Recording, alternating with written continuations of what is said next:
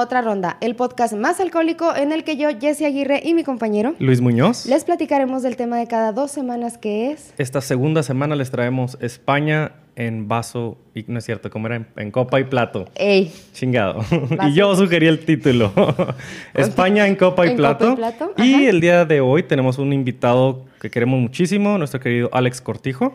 ¿Qué Alex, tal? hola, Hola, Alex. tardes. Él es copropieta- copropietario, lo dije tres veces antes de empezar y me salió bien, de La. Taberna, el restaurante aquí en Ciudad Juárez. Cuéntanos un poco de ti, Alex. Bueno, eh, primero de todo, muchísimas gracias. Es un, A ti. Es un, también yo los quiero mucho y tanto yo como Jackie, que hoy no nos acompaña, saludo a pero Jackie. sí, un saludo a Jackie desde acá. Eh, pues nada, nosotros, eh, pues Jackie, mi esposa y yo tenemos un restaurante aquí en, en la ciudad, es llamado La Taberna Tapas y Vinos. Eh, es un restaurante que básicamente se, se enfoca en comida española con producto local, con producto mexicano y un poquito haciendo más hincapié en el acto del tapeo. El Sí. acto del tapeo como compartir pequeñas porciones de comida al centro eh, para ir compartiendo eh, producto, pues, producto de calidad, tratado con mimo y tratado lo mínimamente posible para que luzca. Y pues un poquito en eso es en cuanto a la comida, lo que nos ocupa en el tema de vinos, pues intentamos dar preferencia a vinos mexicanos, a vinos españoles, que es lo que más nos ocupa. Las raíces, ¿no? Así es. Jackie es mexicana, yo soy español. Eh, ambos nos conocimos allá estudiando en nuestros tiempos de estudiantes, eh, estudiando cocina. Eres chef de la Paz Culinary, ¿verdad? Sí, estudiamos ambos en el Vas Culinary. Ujú. Ahí hicimos todos nuestros estudios en cuanto a cocina, servicio, gastronomía en general, no solo cocina. Sí, sí, sí. Y pues ya terminando, pues terminando nuestros estudios en 2019, nos vinimos para, para este lindo lugar Con mucho, mucho polvo. México, exacto. Iba- Y- se queda decir Juárez y yo así de... "Pues". no, México. Pero bueno, están, están en Juárez. Sé, sé. Sí, sí, sí. Porque sé que están en Juárez por decisión propia. Sí, sé que exacto. quisieron. No los tenemos Sí. secuestrados. No, No, no, no, sí nada. están aquí. A ellos no. Ellos quisieron estar acá y muchas gracias. En realidad, La Taberna es un proyecto que a nosotros dos nos fascina Sí. y creo que todo el personal lo sabe porque vamos tan seguido podemos acá con ustedes. Un, un placer tenerte aquí y vamos a entrar en tema. Nuestra querida Jessie, que está tomando una garnacha de Priorat que nos Uf. trajo Alex. Muchas gracias, Alex. está bien bueno. Estaba... Al, ah, Jessie nos va a platicar de... Historia, ya saben, ¿para qué les cuento? Ahí va. Vamos a hablar, obviamente, de España y como lo vimos en Italia en esta ocasión, yo lo llevaré por la historia de la gastronomía española. Que es no- un chingo también. Sí, de hecho sí es bastante. Por cierto. Esta cocina se caracteriza por su variedad, sus sabores, sus colores y su tradición. Y es que tiene una de las historias e influencias más fascinantes. Si nos trasladamos a sus orígenes, una de las cosas que define esta gastronomía es su ubicación geográfica. Al estar en la península ibérica, hace para empezar del pescado uno de sus principales consumos desde tiempos muy lejanos. Gracias a la gran extensión de valles y ríos que filtran el agua con las que se riegan los campos, se puede encontrar una gran variedad de frutas oh, y verdura fresca cada temporada. Perdón, es que me empecé a oír. Estoy jugando con el mixer para quien no sepa qué pasó. O también los muy reconocidos jamones españoles que se curan Los en las jamones, benditos jamones. ajá, en las montañas de la península. Ay, sí, de hecho, una de las cosas preciosas de ir a la taberna es ver a Alex cortar el Cortar el jamón. jamón. Ajá. Eh, lo, lo intentamos. Es una Lo chulada. intentamos, Es todo, todo, una, todo un reto. Es un arte. Todo, es un arte, exacto. Sí. Es como, es como ser gimador. Co- ¿Cómo se llama jamonier? No, el, el, cor- el jamón, bueno, el cortador de jamón. Es cortador de cortador jamón. de jamón, al menos hasta donde yo me ha tocado. No, pero sí es. no, Sí no- está cabrón. Ay, ay, Están muy ahora. cotizados. Sí, Eh. sí, sí, sí. Pero bueno, desde el asentamiento de las colonizaciones fenicias y griegas hasta los tiempos actuales, la gastronomía española ha evolucionado considerablemente y para bien a lo largo de los siglos. Si empezamos con los fenicios y los griegos, fueron estos los que difundieron el cultivo de la vid, trigo y cebada. ¿Qué significa esto? Pues básicamente vinos, pan y cerveza. Sí. Benditos sí. La trilogía de la... Ah, claro. Sagrada. Sí. La, La sagrada- trilogía del Esa es nuestra Mediterráneo. Santísima Trinidad. La Santísima Trinidad de verdad. Esa sí es la Eh, Santísima. Trinidad. Exactamente. Y esta última, la cerveza, como lo, vimos en el, como lo vimos en el capítulo de cervezas temporada, en ese entonces no era la cerveza clara y refrescante que tomamos hoy en día. De hecho, era una especie de caldo grumoso de cebada. Pero este eran cons- pero esta era una forma en la que utilizaban los excedentes de grano de no ser, que de no ser consumidos se estropearían. Esa, la otra era destilarlos y hacer whisky. Ajá. Es, justo como lo vimos en que lo hizo William de Orange en el capítulo del gin, con el excedente de, de, grano que tenían, lo hacían gin. Ajá. Entonces, lo que sabemos o que debemos aprender de esto es que reutilizar está bien, es sano, hay que hacerlo. Es mejor que tirarlo y que se desperdicie. ¿Quién sabe? Luego haces un destilado nuevo a lo mejor. Exacto. Hace muchos, muchos años la cocina en lo que ahora es España y Roma era simple. No se metían en muchos problemas para realizarla, pero para antes del siglo II a.C. se empezó a dar cuenta del refinamiento de las cortes griegas de Oriente, lo que hizo que a partir de este momento la preparación de comidas se empezara a hacer más larga y costosa. Los servicios de los cocineros, que por cierto en ese entonces eran un oficio de esclavos, Órale. Ajá, eran los esclavos. Pues todavía mis amigos cocineros se la vienen esclavizados. Mira, que el hombre viene de trabajar. Poquito. y probablemente saliendo se va al restaurante. Entonces, no ha cambiado mucho esa situación. Pero el oficio se empezó a pagar mucho más, eso sí. bueno, eso sí cambió. Sí, eso sí. bueno, eso sí. cambió, sí. Y así van pasando los años y se van descubriendo nuevos alimentos, formas de conservación y maneras de consumirlo. Esto evoluciona la cocina cabrón. Básicamente pasa de ser una necesidad básica diaria a ser una emoción de paladares. A un lujo. Como dijo este Brillat Savarin en su libro El, el, el placer del gusto. No, ¿cómo se llamaba? ahorita, me, ahorita me regresará. Ahorita me regresará, pero Brillat Savarin tiene una, una obra eh, muy famosa que es como el, uno de los primeros libros de cocina que habla de la del placer de comer. Okay. Ya dejarlo como una necesidad y empezar a hablar de un placer de comer. Exactamente, ajá. Pues básicamente eso es. Antes era porque pues no se querían morir y ahora ya lo disfrutaban. Sí, y de hecho esto es muy notorio por culturas, porque a mí me tocó estar en ciertos lugares donde la comida se ve como tal cual.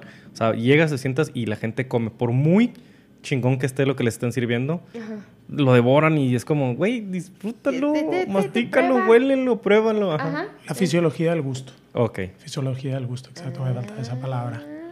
Sí, va a estar muy difícil que te acordaras así del aire. Nunca se me hubiera ocurrido. Yo estaba pensando en el placer, el sabor, el, el placer culposo. sí, sí. Pero por ejemplo, los romanos que realizaban festines y banquetes en honor a Yosito buscaban nuevos animales, experimentaban con, mezclas poco usuales y bebidas para despertar sus intereses. Era el corra de abuela, va para la cazuela, ¿no? Eh, ándale. que esto, como quien dice, los convierte en los primeros gourmets. Y obviamente toda esta influencia se va desperdigando hasta llegar a España. El empezar a experimentar. Es realmente imposible hablar de la cocina española o de la dieta mediterránea sin destacar la importancia del rico legado de la gastronomía, gastronomía perdón, del al-andaluz. Mucha de la cocina actual de España es heredada de la tradición árabe. Sí un imperio que ocupó el 70% del país en algún momento. Nada más 800 años. Nada más. O sea, justo. Un poquito. Típico, ¿no? Esta ocupación duró desde el año 711 hasta 1492. sí, que bueno, un break y yo sé que tú lo has vivido más cercano, pero a mí me ha tocado amigos españoles que dicen, no, bueno, cuando los moros estaban, a ver, güey, fueron ocho siglos que los moros estuvieron. Como si, fuera un... como si hubiera sido el primo que llegó el fin de semana, un sexenio nomás. Ah, llegó el, mi primo el moro. exacto. Ah, bueno, que hay sexenios que se sienten como 800 años, como el que estamos viviendo, ¿eh? por cierto. ¿Cuántos van? ¿300 años ya? Ya. Este año en el que 1492 es cuando se unifica España, España, perdón, y ya saben, se descubrió América. Ajá. Al, al, andaluz era precisamente el nombre que se le daba a esa extensión de territorio al que llegaron los árabes, formando una gastronomía propia y en el al andaluz está muy bien representada la dieta mediterránea. Claro, con algunas variaciones, como por ejemplo el consumo del cerdo, ellas no consumen cerdo. Esta herencia es principalmente palpable en Andalucía, de donde son originarios el gazpacho y otras sopas frías. Pero también lo podemos encontrar en Alicante, Murcia o Almería principalmente. Claro está, y como lo hemos visto a lo largo de todo el podcast, como en cualquier otra tradición gastronómica, se comía distinto con base a factores como la clase social, obvio si estabas en ciudad o en zonas rurales. Eso también cambia. Y claro, también variaban, variaban los métodos de elaboración, así como sus prohibiciones. En el al andaluz había mucho, muchas menos prohibiciones que, por ejemplo, en los, en los judíos. Básicamente lo único que prohibían era el cerdo y las bebidas fermentadas, que pues Pues mátame. Pues, ajá. No hay chicharrón y no hay carta blanca. Pues ¿Para qué quiero vivir? ¿no? no? Sí. ah, pero destilada así. Ah, no, pero eran alquimistas. No se lo tomaba. Era Aquavit. Acuérdate que era para Ah, sentirse bien. Ok. Sí, es una buena excusa. Simón. Sí, sí. Aunque tampoco esto no era muy respetado al 100% No, en la pues España no. musulmana. No, no, no, no. Si se los explico por clases, por ejemplo, las clases altas apenas consumían pescados y mariscos. Y no porque existiera una prohibición religiosa en, re- en relación a los productos del mar. De hecho, eran los médicos los que aconsejaban no cocinando, no cocinarlos, perdón, argumentando que su olor y pestilente y su fuerte sabor era poco saludable. No. Como olían feo, pues no fuchi, no te lo Pues, comas. no, ok. Ajá. Bueno. O sea, yo a veces cuando como ostiones crudos, bueno, frescos, digo, ¿por qué chingados estoy tragando esto? Lo cual tiene un poquito de conexión a eso, ¿verdad? Pero... Todo depende, yo te creo, también de las zonas geográficas. ¿no? Ajá. Obviamente el pescado que podía llegar a Madrid en su época, me imagino, no es el mismo pescado que llega hoy que en horas, en Sí. cuestión de horas ya está listo. Eh, Yo sí. creo que por eso decían que estaba pestoso y hediondo, Sí, ¿no? Pues en Madrid puede ya bien adentro de la Puede tierra ya. De hecho, sí, porque ya ahora pues es súper, súper, Sí. súper habitual y súper usado. Si ahora nos mudamos a las clases más bajas, especialmente aquellos que vivían cerca de las costas, comían pescado en abundancia, como decían. Que pues es lo que hay. Sí, crudo, frito, salado, aunque los más populares eran las sardinas y el atún. Sí. De hecho, una de las principales técnicas de cocina importada por los árabes fue la conserva en vinagre o en escabeche, especialmente en, espica- en- en pescados. Hoy en día encuentras los boquerones en escabeche y se suelen comer sobre un trozo de pan, tipo una tapa. Los Ah, boquerones es como una sardina. De hecho, ¿Es encontré más una gorda foto. o más ancha? Más chiquita. Más Más chiquita. chiquita, Ah, la carne es más blanca. Oh, ok.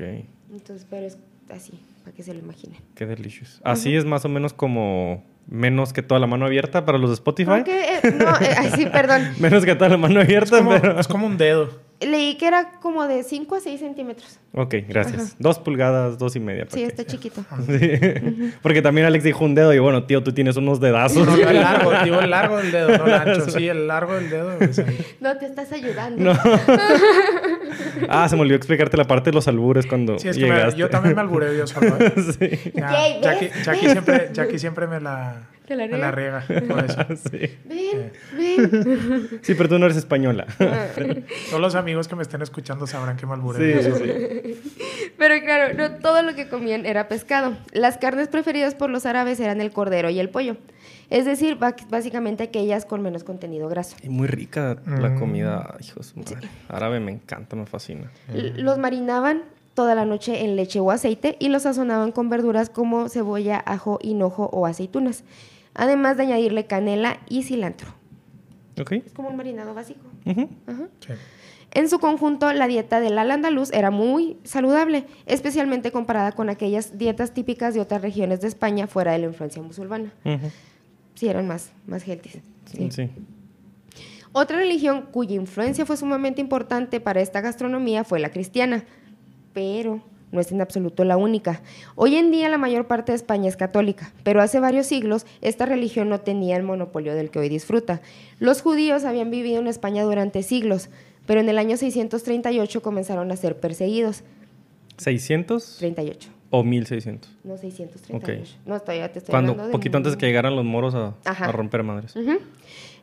al, de- al- al decir del rey Chintila, ¿sí lo estoy pronunciando bien? Sí, Chintila, que quería convertirles a la fuerza bajo juramento, o sea, al, al- al- al- los judíos católicos. ¿A catolicismo? Ajá. Ah, qué karma tan culero. Ey, Ellos estaban chingando a los judíos y llegaron los moros a darles en su madre. por, su- por suerte para ellos, la invasión musulmana comenzó pocos años después, en el año 711, y ocuparon una gran parte de la península y en los tiempos del califato los judíos eran aceptados y no tenían que huir, esconderse o convertirse. Ya, tal vez les dieron más chance. Sí, de- pues no, estos güeyes comen menos que nosotros todavía, déjalos. Ah. Que, que vivan así, no hay bronca. Sí. Una de las cosas en las que la religión tuvo mucho que ver gastronómicamente es en la creación de platos para ciertos eventos y ocasiones religiosas. Por ejemplo, la cuaresma.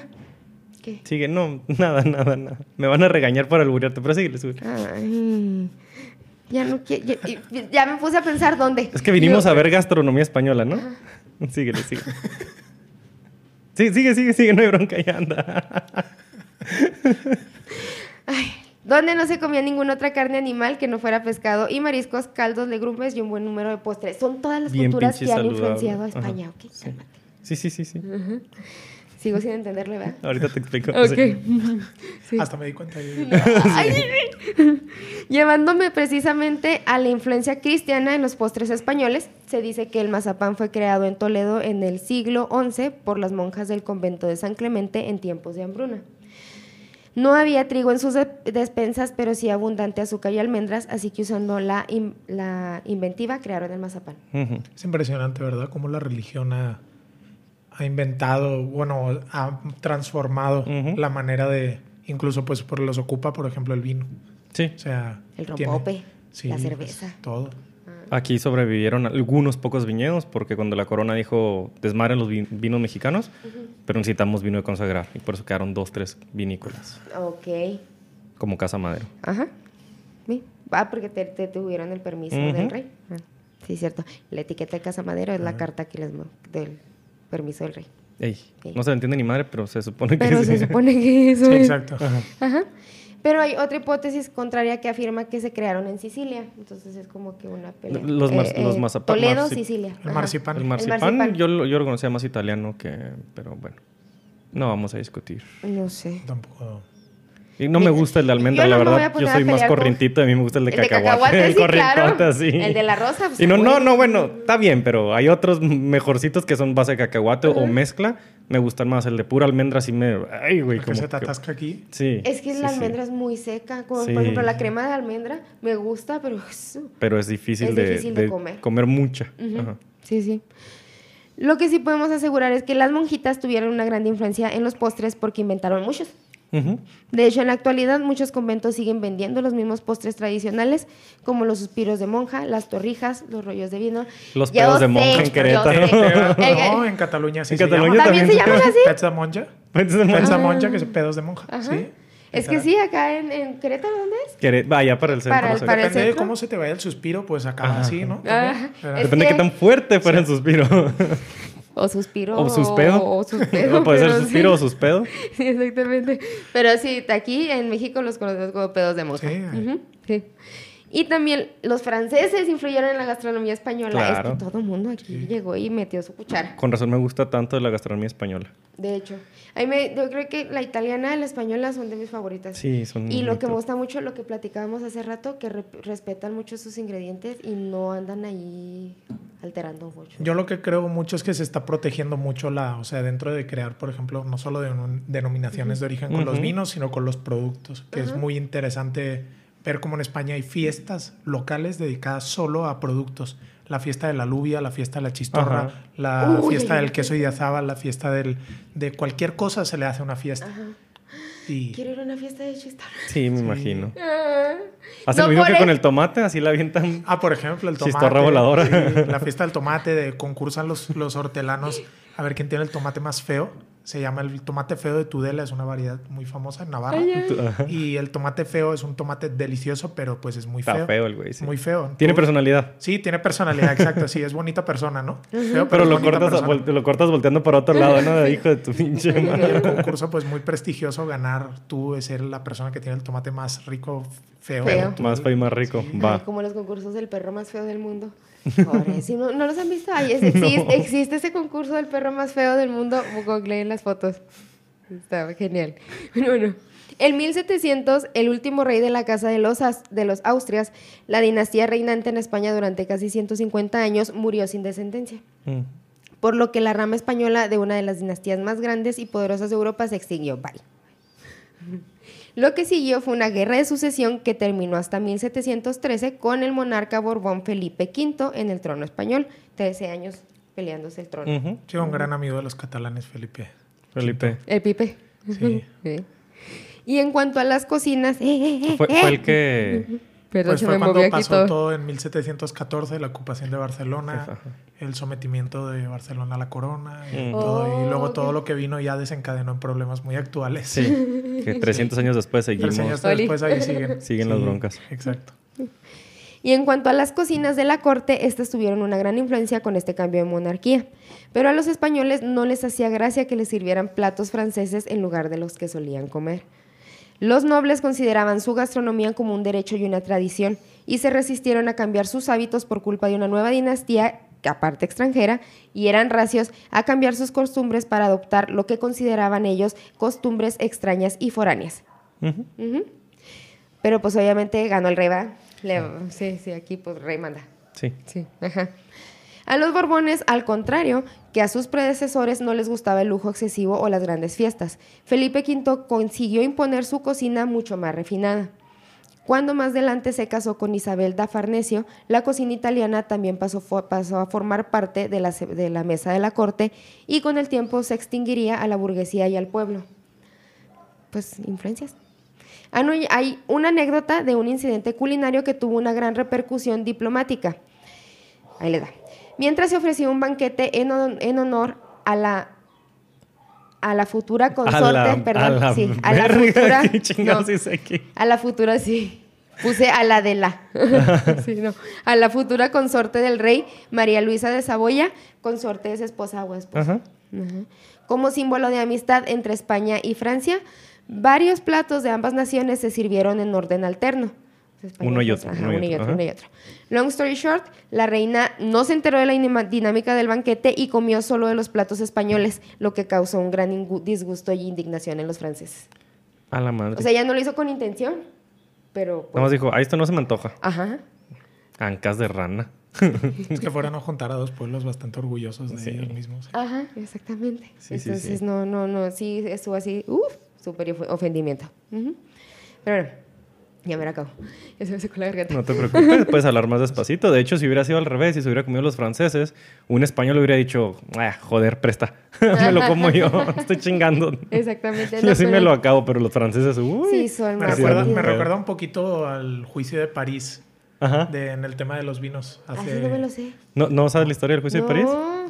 No. Va. me. El juicio de París, eh, pues pre- precisamente la persona artífice de todo el juicio de París murió hace... Steven Spurrier. Steven Ujú. Spurrier murió hace casi un, Un casi un, un mes. mes, ¿no? Un Ni mes menos de un mes. aproximadamente. hace- Sí. Sí, él en los años 70, no recuerdo exactamente bien el año, creo que fue en el 76. ¿Siete, seis o siete? Eh, seis o siete. Él junto, él era mm, wine merchant en París. Él es inglés.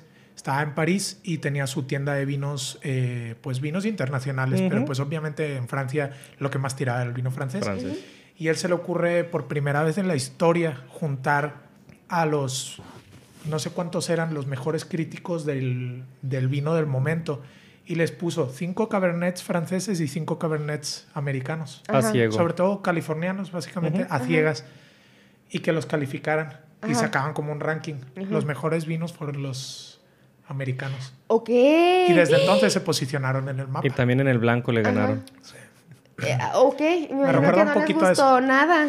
No, no, les gustó. Claro que quisieron tumbar el, el concurso. Me hicieron encanta un que son pedo. súper berrinchudos, pero pues. Hicieron un mundo pedo. gana. Creo que en el 2007 lo repitieron y se los volvieron a chingar. Sí, de- repitieron. Hay un documental muy bueno sobre, sobre eso en, en una de las plataformas de estas para todos los wine geeks. Ah, Hay, hay, una, hay una película sobre. Sí. Se llama Bottle Shock. Eh, Tiene un poco de. No imprecisiones históricas, pero la idea general ahí está y vale la pena. Bottle Shock es choque de botellas. Que ahí mismo te explican qué es el Bottle Shock para no entrar en detalles En aquí. detalles. Síguele, flaca. Muy bien. Ya. El caso es que a los Ustedes franceses pueden. les encanta hacerla de pedo. Sí. Algún día van a ganar. Y luego Ustedes perder. Y luego perder. Y pasemos ahora al siglo de oro. Para empezar, lo que se define como siglo de oro en cualquier cultura es el florecimiento de las artes y la literatura. Y por si, en acá- y por si no lo sabían, la gastronomía es considerada precisamente un arte. O sea, entra dentro de la categoría de artes. Pero también este siglo de oro en España, para empezar, no duró un siglo. Entonces soy muy aficionado al arte. Entonces sí Sí, soy, mira. sí eres artista, chingón. Sí, no, soy aficionado al arte. Ya puedo ser mamón. No, es que me Nosotros encanta el somos arte. los artistas. Sí, ustedes Ah, son los sí. artistas. Pero Y también... yo soy artista, pero con H. Déjame lo paso hartándome. Bueno, solo. Este, bueno, obviamente no duró un siglo, de hecho fue un poco más de eso y no tiene una fecha de comienzo y Ni- fin ni- ajá, croquetas. son, o sea, son barreras ahí medio grises. sí. Aunque se dice que empezó por ahí de 1492 con la Reconquista y el descubrimiento de América y la publicación gramática de la lengua castellana de Antonia Nebrija, que marca el nacimiento oficial del español como un idioma. Ok. Durante el siglo de oro de España se publicó el primer tratado gastronómico de España. Este libro de recetas a entender que la gastronomía y la cocina son un acto de placer y salud. Ok. ¿Está bien, sí es cierto? Sí, sí, sí. O sea, bien llevado a, a cabo, sí. Sí, sí, sí, también pues, todo frito, pues no, chavos, ¿eh? No. También durante este periodo la alta burguesía comía pan, trigo y por supuesto mucha carne. Mucha, mucha, mucha. En el siglo Que es bien saludable. Claro que sí. Eso. No solo cambiaron las costumbres culinarias de este periodo, sino que la forma de sentarse en la mesa y el uso de cubiertos se convirtieron en el último grito de la moda. Mm, Ahora sí, Fancy. agárrate, porque ya tengo mi cuchillo. shit. Los ingredientes del Nuevo Mundo se introdujeron lentamente en las costumbres culinarias españolas, aunque no se terminaron de extender completamente hasta el siglo XVIII, cuando escaseaban otros productos como los cereales. Otro factor que contribuyó fue un crecimiento demográfico que produjo hambrunas en gran parte de Europa, Ujú. incluida España. Y en este momento la patata se convirtió en una fuente fundamental de alimento. Ujú. Y pues es que con la papa puedes hacer todo. Sí. Es maravilloso. Hasta harina. Harina. Es lo que a mí más me sorprende. Ah, chingo, harina de papa. Bueno, Y para, final, para la parte religiosa del siglo de oro, en los monasterios la comida no era menos abundante y lujosa que en las cortes. Desde el año 1607 la nieve se convirtió en, uff, para los padrecitos. Y los Ok. nobles en la corte se hicieron adoradores del helado, tanto que una gran parte del presupuesto de la corte para comida se gastaba en nieve que se transportaba en yeguas desde las montañas de Guadarrama. Órale. ¿Qué tenían? nieve. ¿Siete años estos güeyes o qué pedo? Les gustaba un chingo bueno, es la nieve. novedad, ¿no? Yo creo. Ya. Pues a mí también me gusta la nieve, pero no para gastarme la mayor parte de mi de presupuesto, mi presupuesto en en nieve, ay, Sí. pues aquí se lo gastan en cosas peores que estar en nieve, pues no. Mm, Y sí. Sí. Bueno, este, ahora vamos a hablar un poquito de los vinos de España. Y al igual que nos sucedió en Italia, hablar del vino de España es hablar un chingo. Entonces tuve que acotarlo a los que más me gustan. Básicamente. Es mi podcast y voy a decir lo que yo quiera. Del vino que yo quiero. Sí, entonces para conocer a fondo el vino español hace falta y hay maestría sobre este tema. O sea, hay gente que puede estudiar una maestría sobre vino español, puesto que el tercer productor de vino a nivel mundial, o sea, es España, es tan diverso como sabroso en su comida y su bebida. Y si no me creen, basta con contarles que el consumo promedio per cápita de vino en España es de 24 litros al año, ajustado para abajo, ¿eh? Para ponerlo en contexto, creo que en México está como menos Un- del litro, ¿verdad? Una botella de 750 botella. al año, ajá. Yo pensaba 0.9, pero 0.75. No, 0.75, sí. Y así que pues malo no puede ser. Digo, si se toma 24, que son 6 galones, y esto es con un ajuste hacia abajo. Ajá.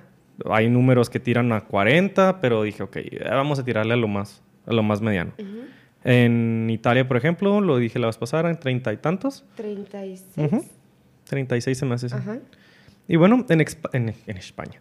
En España existen muchísimas regiones vitivinícolas, pero su producción se centra en 13 grandes, que son denominaciones de origen, de las cuales 6 se llevan así la fama de, uy, y, y casi todos las van a reconocer. La primera, indudable, inconfundible, es La Rioja, Ah, claro. y luego sigue Ribera del Duero. Después de Ribera, a mi gusto, sigue el Penedés. Después sigue Jerez, muy conocido sobre todo por la gente mayor, ¿no? Por el Jerez que tenía tu tía ahí que sabía a basura, que ese Oye, es Jerez de cocina. decirte que mi mamá está muy ofendida con nosotros. ¿Por qué? Por lo que dijimos de la señora y el pinot grillo. que porque la señora, es que en el capítulo dijimos, no, si es que el pinot grillo es un vino de señoras. Anda, pues la señora acá que me ve me lo recuerda. ¿Y toma Pinot Grillo? Sí. Ah, pues por eso. porque sí le gusta mucho el pinot grillo. Saludos, mami. Saludos, un beso. Sí. Y luego sigue el Priorat, que también son unos vinazos que ahorita Alex nos regaló un, un garnacha de Priorat. Y después sigue Rías Bachas. Y cada una de estas regiones en realidad es como si ponemos una estrella de sabores, cada una tira para un lado diferente. Sí, Están todas opuestas.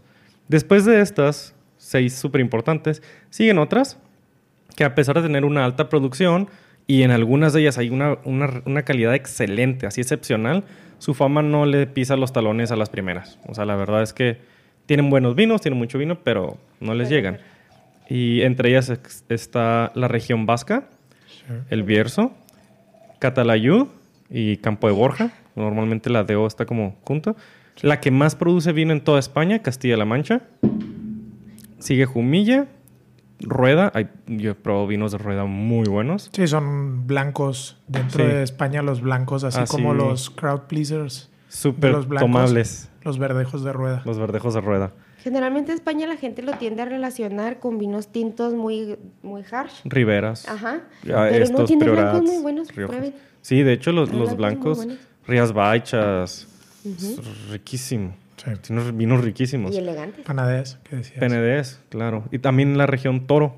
Toro es una región que tiene tintos muy potentes, pero no es muy popular porque aparte que tiene poca difusión, les falta mucha elegancia. O sea, es un chingazo el vino, es un putazote, están muy toro. ricos. Bombas tánicas. Son bombas de tanino, ajá, tienes que dejarlo respirar mucho y respira tanto que ya después ya perdió.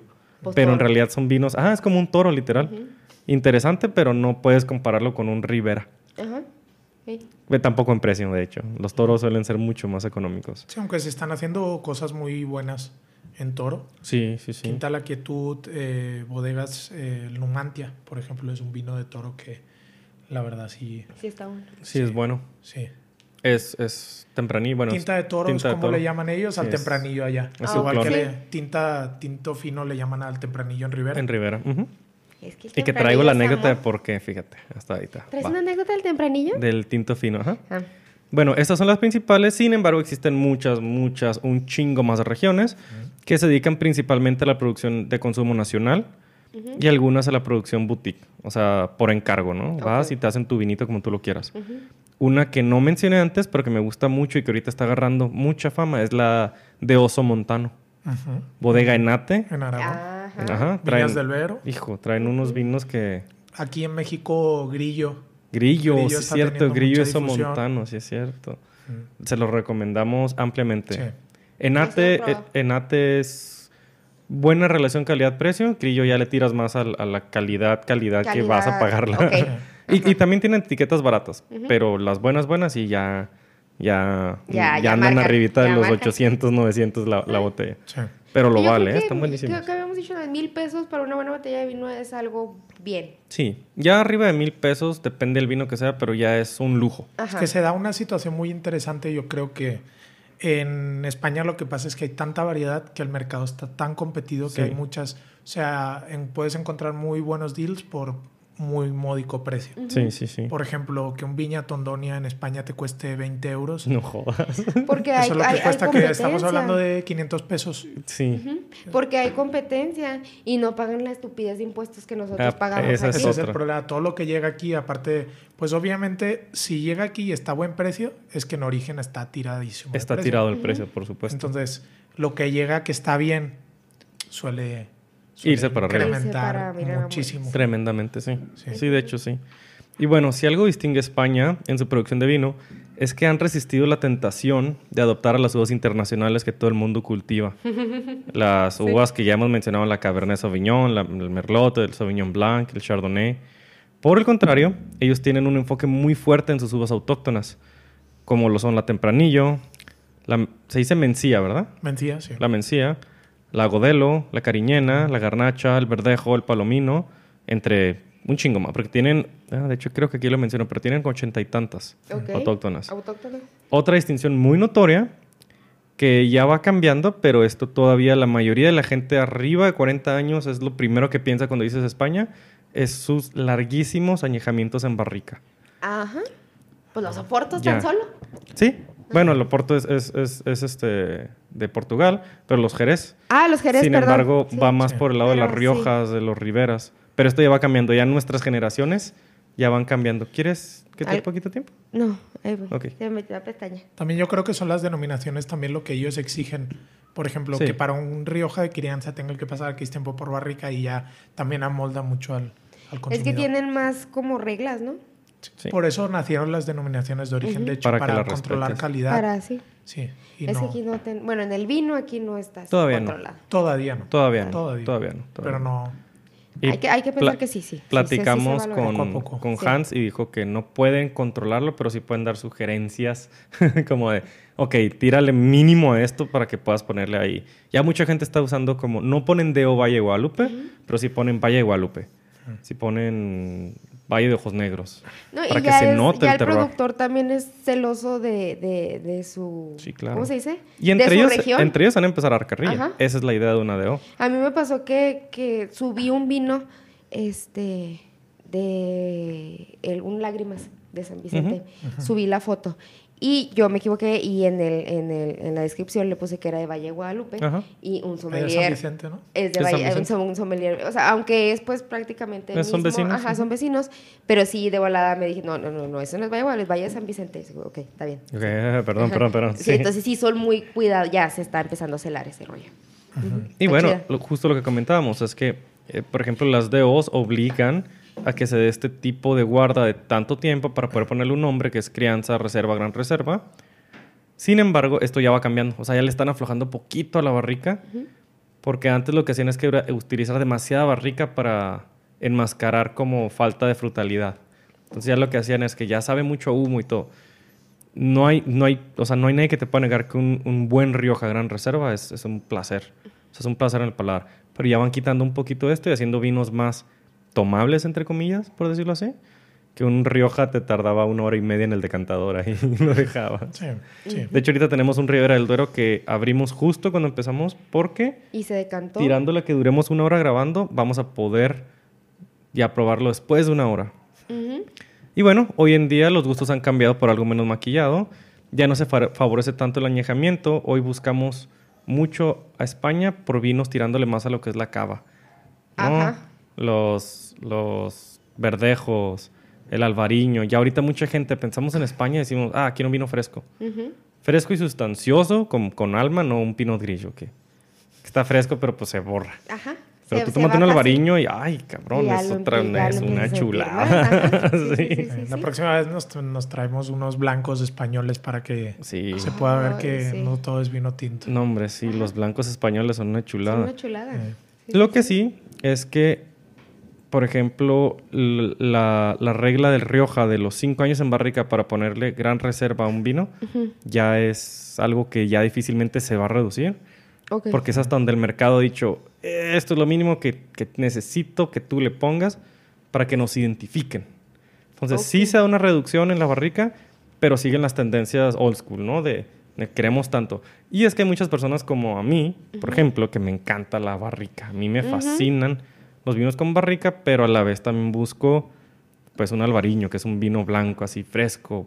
Con a, veces sí se antoja, y a veces también se antoja algo suavecito, que no te complique tanto. Es que hay que tener para todo. Y no todo tiene que ser vinos de 1500 pesos. No todo tiene que ser este, vinos que te requieran un corte, un cordero, una barbacoa. O sea, puede ser cositas ligeras. Hay vinos para muchos momentos de consumo. Y yo me, cada día nos damos cuenta de eso en, en servicio en servicio tienes que aprender a leer al comenzar. tienes que aprenderlo a leer. Con poco tiempo que tienes necesitas sacar una primera radiografía de lo que necesita. De que le gusta. Que, que, es que es todo, es un arte. El, convivir con la persona, el, preguntarle, el más... Y crear un perfil básicamente de la persona con tres, cuatro preguntas acerca de qué le gusta. Que le gusta. A veces te equivocas te equivocas y es lo que pasa, ¿no? Por ejemplo, tú yo, por ejemplo, contigo me he equivocado alguna vez y todos lo sabemos, por ejemplo, y ya cuando un poquito vas haciéndote el perfil de la persona que tienes enfrente, ya puedes, y te digo, no todo, como tú dices, no todo es barrica, no todo es... No todo es barrica. Cada vez estamos teniendo más eh, productores que se decantan más por vinos más frutales, que les dan puras fermentaciones en acero inoxidable, en concreto, que privan, eh, dan más importancia al a los... Al fruto. A, la fruta, sí, a los aromas primarios de la, a la fruta, esos frutos rojos o esas frutas negras maduras, ese, y no yéndose tanto por las notas terciarias de una barrica. De una barrica, sí, no, no forzando tanto la barrica. Ajá. Y bueno, eh, España tiene un poquito más de un millón de hectáreas cultivadas. es el país ¿Ah, con la mayor superficie plantada con vides en el mundo, según la Unión Europea. Sin embargo, no es el mayor productor en, en volumen y esto se debe a que cuenta con muchísimas viñas viejas. Que dan una muy alta calidad de fruto, pero, que dan muy poquito rendimiento. Les voy a soltar un dato sobre el vino que tenemos ahorita. Ahora mismo enfrente del Salancas estamos probando un Salancas, es un vino del Priorat, de la bodega Más Dosh. Es una, es una pequeña bodega, pequeñita, ubicada en Puleda, un pueblo precioso del Priorat. Eh, estamos hablando de unas viñas de 80 años de edad, las cuales por cepa dan 300 gramos de uva. Ay, cabrón. Sí, o sea, realmente son 18 mil botellas 18 mil botellas las que se producen solo de, por ejemplo, del Salancas, que es el que estamos probando. Entonces, 300 gramos de uva por, por cepa, estamos hablando de un racimo. Y en general necesitas Sí. un kilo para hacer una botella. Ajá. Entonces, Entonces, tuvieron, que, cuentas. tuvieron que cosechar 72 mil más la pérdida, por otras 3 mil, 4 mil. O sea, básicamente 80 mil vides cosechadas nada más para, Para sacar las hacer 18 mil 18 mil botellas. botellas. Wow. Contando que no ¿Ve? se les ha hecho nada a perder. Esperemos. Totalmente. Wow. Por eso decimos que hay que respetar el vino. No Sí. está, no me enchilame otra. No, sí, no, ¿por, no. qué, por qué cuesta este vino esto y no cuesta Ajá. 100 pesos? No, y de Oh. hecho ahorita ya que abrió es una chulada. Sí. Me está encantando. Inclusive está, pues, lo que se podría decir, eh, cali- no, no está caliente, está en temperatura ambiente. Esta tempera- ajá. Ajá, pero sigue estando buenísimo. Sí. O sea, Sí, está, sí, sí. está- es, la, es la clase de vino que te lo puedes tomar perfectamente. Se siente una zarzamora, una mora. Una Pimienta ciruelas negra. negras, Ciruelas pimienta muy negras. especiados. Estamos hablando que el Priorat hace un pequeño apunte eh, para, pues imagino la mayoría no lo conoce. El Priorat es una zona muy chiquita, ubicada en una zona muy escarpada, donde los viñedos se hacen, en se- las vides están plantadas en terrazas, se le llaman. Son como pequeñas eh, hendiduras en la tierra, en zonas inclinadas de hasta un 30%, y se trabajan con puros animales, no se trabajan con maquinaria Con porque máquina. no entra la maquinaria. Y son suelos de licurella. En catalán la licurella son la pizarra, pizarra negra, que pues es un suelo muy árido, eh, un clima muy caluroso en verano y frío en invierno. Muy frío. Entonces estamos hablando de viñedos que les cuesta mucho encontrar el agua. Entonces estamos hablando de uvas con más concentración de sabor y aparte si son viñedos viejos, son uvas, son viñas viejas que dan muy poca cantidad pero de mejor calidad. Estamos hablando de vinos más concentrados. Sí, se, se- y se nota. Sí. La concentración eh, es una garnacha, pero no, o sea, lo que uno normalmente prueba de garnacha no es esto. No. Esta No, está no, no, no. potente, es una garnacha muy está potente. intensa, te, que te llena la boca, o sea, Exacto. Sí. La, la garnacha suele ser como pasalona, así traguito, traguito, traguito fácil, rápido, rápido. ajá. Y esta está potente, tiene... Sí, se ha comercializado mucho, sobre todo tanto desde Francia como desde el Valle, a mi opinión. El Grenache, El Grenache. Como suavecito, suave. tranquilito. Rosita. Sí. Inclusive hay muchos rosados de Grenache. Ujú, Que es lo que mayormente se utiliza el Grenache para hacer rosados acá. Exactamente. Exacto. Bien. Ya, mira, acá ya, ya encontré lo de las varietales. Con 5.500 bodegas registradas, España cultiva unos 87 varietales de uvas, Ok. de las cuales la inmensa mayoría son autóctonas. Y a pesar de que es famosa por sus tintos, la uva Airén es una uva blanca. Esa es buena. La más plantada. Es la cultivada en, Ay, a mí sí me gusta. en su mayoría en el, en el país, pero la Mancha, la región de la Mancha, es la que se lleva la mayor parte de, de este cultivo de Airén, incluso por encima del tempranillo, y mucho, muy por encima del tempranillo. Ahora sí, vamos a hablar, les voy a platicar de tres regiones, porque si eso fue el intro y me tardé casi 40 minutos, imagínense si... Ajá, les voy a platicar de Rioja, Ey. para empezar. El nombre de esta región se, se cree que tiene su origen en el siglo XI. Yo le puse número para no batallar. Ya que el monasterio de Santo Domingo de la Calzada se localizaba justo donde el río Hoja cruzaba la antigua ruta de peregrinaje llamada el Camino Francés o Santiago. el Camino de Santiago. Depende de qué país seas. De voladas al Sí, luego lo me santió acá. Santiago. Es que el, sí, sí, se le suele llamar al camino francés el que empieza en Francia, que es el original. Ajá. Sí. Y, bueno, y um, pa, pa, pa, de- les explico qué es el camino francés. Ah, este, este camino francés era donde muchos viajeros llegaban. Ah, chinga, me brinqué un pedazo. Bueno, este camino francés iba de Francia Ajá. a Galicia, al pueblo de Santiago de Compostela, donde se creó, bueno, la iglesia dice que está enterrado el apóstol Santiago. Ah, Que en inglés es James. ¿Saben el pedo que es darte cuenta que en inglés se llama James? Yo creo que duré más en Santiago. eso. duré más investigando eso que todo lo que escribí. Estuvo pues, sabía. súper complicado. Pero el apóstol James, es el apóstol Santiago el mayor. Estás diciendo que James no es, no es este Jaime. Jaime. Ni Joaquín, Ni no. Joaquín, ni na- no. Ok. Es No. Santiago. Entonces, como mucha gente tomaba este camino de peregrinaje, camino de Santiago en el lado español, camino francés en el lado francés, pues empezaron a llegar al pueblito este de Santo Domingo, de la Calzada, que estaba por el río Hoja y con la usanza, pues ya se convirtió en Rioja, la región de la Rioja, Rioja. Sí, que realmente el río Hoja se refieren pues al, al Ebro, ¿no? Al E- Que es, el, es el río que Pero así se llamaba en esa, Sí. en ese pedacito, por decirlo así. Sí. Bueno, pedacito entre comillas, en realidad, sí. Amplio. Y bueno, Rioja es la región más famosa de España sin lugar a dudas. Sí. Se encuentra a lo largo del río Ebro, exactamente al norte de España, con una longitud de 120 kilómetros y una extensión de 63.500 hectáreas. Aunque tiene vinos blancos y rosados, su reputación está hecha a partir de los tintos con un chingo de barrica de tempranillo. ¿Sí? Sí, Rioja es España, lo que Burdeos es a Francia. ok. Y esta comparada, dije, a ver si no me sale volando una copa ahorita. No, no acá. es cierto. Bueno, él es catalán, a él le vale madre el Rioja. No, no, pero sí es verdad, sí es el. Sí, sí. sí, o sí, sea, lo que sea de cada ¿Para qué te quien. digo que no sé si? sí, exacto. Y esta comparación tiene mucho sentido, ya que históricamente ambas regiones están muy ligadas, Ujú. íntimamente, muy íntimamente. Desde la Edad Media los peregrinos utilizaban el, cam- el camino de Santiago, antes de que me. Santiago. Lo puse dos veces, por si Bueno, yo tengo, yo tengo ahí una James esto cultural porque mi abuela, mi abuela es francesa. Ok. Entonces ahí pues podría ser Sí, cualquier sí, sí, cosa. Ah, bueno, No puedo problema. decir camino francés. Sí. O pues el James Street. El James Way. El James Way. Se maman James Santiago. Muy Sí, importante el Camino de Santiago en España. Sí. Parece que no, pero es una ruta muy usada. Hasta Es hoy en día. Hasta hoy en día la gente la hace caminando. Estamos hablando de que para que la gente se ubique, empieza en Francia, en Roncesvalles, Ujú.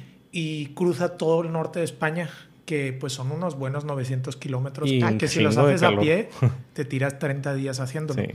La gente que lo hace por religión. Mellizos. Ah, Sí. no, sí, sí, sí, duró 40. Sí, la Casi. gente lo hace por religión. O sea, por ejemplo, yo tengo conocidos, mi papá, por ejemplo, lo ha hecho en bicicleta. Lo ha hecho. Ah, bueno.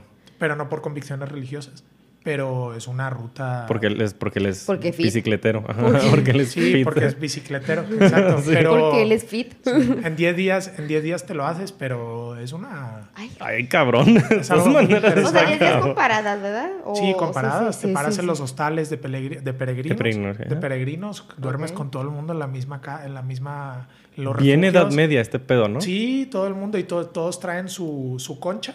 Ajá. La concha es lo es el símbolo que está de pues el, el De escudo de Santiago de Compostela es la concha y la concha del peregrino es la que tú traes cuando te identificas como peregrino. Ok. Sí. Muy interesante. chingón. Sí. Sí. Eso, eso me gusta. Sí. Gracias por el. Un por- año hay que ir a hacer el camino de Santiago. Me decía, pero Un rato. decir, hijo. O sea, Para- unos dos, para tres días nomás. nada más. O igual en carro, ¿no? Hay tramo, pedo. Un tramo en En, carro. en- en moto. Sí, en moto. moto. Exacto. Va a estar cansado también. ¿El moto? Sí. Sí, sí, claro. Pero ya, ya tiene autopista. Tengo o sea, está trazado la- como. No, son caminos puras pistas son caminos rurales. Ok. Puras pistas forestales. Tengo Oh. entendido que manejar moto es cansado. No deberías de manejar mota. No, moto. Eso es- ah. No, Moto. pues yo no manejo moto, pero No, bueno. pero que es cansado porque la moto pues está pesada. Sí, bueno, depende de la moto. Bueno. Ya hay unas chingaderas que se manejan casi solas. Eh, Entonces, el camino iba desde el pueblo, Roncesvalles Roncesvalles, está Santiago de hasta Compostela. Santiago de Compostela, que está en Galicia. ujú. O sea, es 900 lo más a la más. izquierda arriba de España. Sí, como si te sales de la... De la chingada. Sí. Ajá. Y bueno, la especialidad de en La Rioja son los vinos con mucha barrica, inspirado en Burdeos. Porque, como decíamos, venían de Francia hacia España y pues empezaron a traer las costumbres. Y según Karen McNeil, la autora de The Wine Bible, Ya cásate con ella, ¿no? Digo, mucho Karen McNeil, todos los capítulos. La ay, ñora. es que Karen, ay, es la que Karen. Pues es, que la que, es la que escribe más bonito, los Sí, demás de están sí, aburridos. sí. Ay, este güey. Pero digo, ya pierde. Según ella, no, la verdad no, no lo busqué a través. ¿no? Bueno, si ella dijo, es verdad. en 1780, un vinicultor de La Rioja, por nombre Manuel Quintano, adoptó el método bordelés de añejamiento en barrica.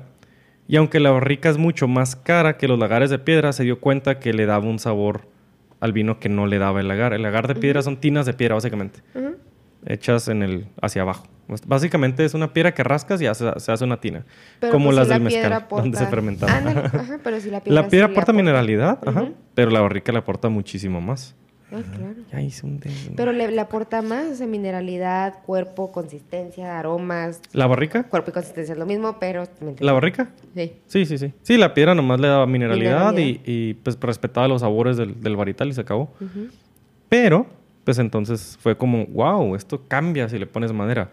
Para 1850, el marqués de Murrieta y el marqués de Riscal, espero que, que los conozcan, ya utilizaban barrica de roble. Ellos usaban barricas pequeñas en, bueno, en el- la vinicultura pequeña es la de 200 litros. La normal. Sí, la, la barrica que la- para la nosotros, bar- para ellos sí. era pequeña.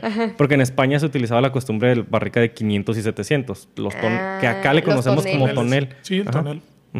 Entonces, a diferencia de los grandes toneles, amba- estas barricas pequeñas le daban mucho aporte. Pero estos marqueses se dieron cuenta que la tecnología de la barrica pequeña podía ver su costo mejorado si importaban roble en Norteamérica y fabricaban sus propias barricas en España. Sí, de hecho, en, Rioja muchos maestros toneleros en su época. Ya no... Existen pocas bodegas que hagan su propia barrica ya. Pero sí Pero- había muchísimas. Por ejemplo, López de Heredia sí hace sus propias barricas. Y, pero, pero pues quedan pocos. Ya fue perdiéndose. Sí. Claro. Ya, y es que con, con la globalización es más Sí. fácil conseguir gente que se especialice. De hecho, ya hay muchos toneleros en, en Francia usan roble francés, de americano.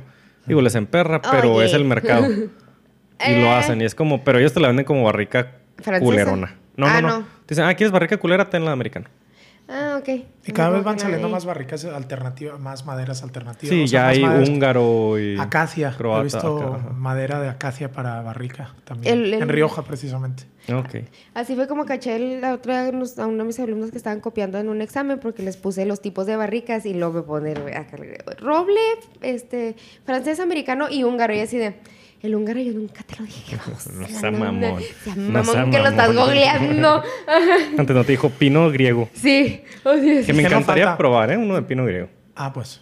Nomás de pura costumbre, a ver, nomás así, per- perdón, de pura, de pura tentación, a ver Sí. qué sabe así la savia del pino. Pero yo lo que creo también es que con todo esto, lo que hablábamos antes de que todo el mundo ya la barrica es como el sumum, ¿no? Ajá. Todo el mundo se está, o sea, yo creo que el consumidor, todos nosotros y todo el, todo el mercado vitivinícola ha dirigido al consumidor a ese punto, hasta el punto de que todo el mundo se cree que, por ejemplo, un vino tiene barrica y cuando realmente no tiene. Cuando tiene puro chips. y me ha pasado, ¿no? Me ha pasado en el restaurante de que, oye, este vino tiene mucha madera. No, no tiene madera, no tiene barrica. De hecho, es un Syrah de Valle de Guadalupe que no ha pasado por ¿Qué madera. pasó por acero? Entonces, Ajá. como que todo el mundo ya trae ese mindset de la barrica que no, que no es.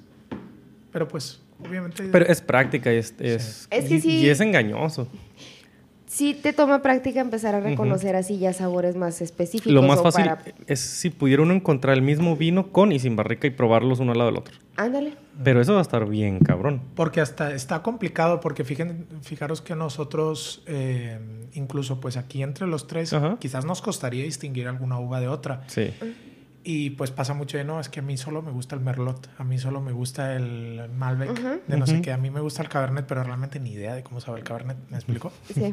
Entonces, eso es, aquí yo lo que me he encontrado haciendo un poquito de inciso eh, es que el mercado en este lado del mundo seguía más por las uvas y el mercado en mi lado del mundo que me toca donde yo nací, ¿De dónde naciste?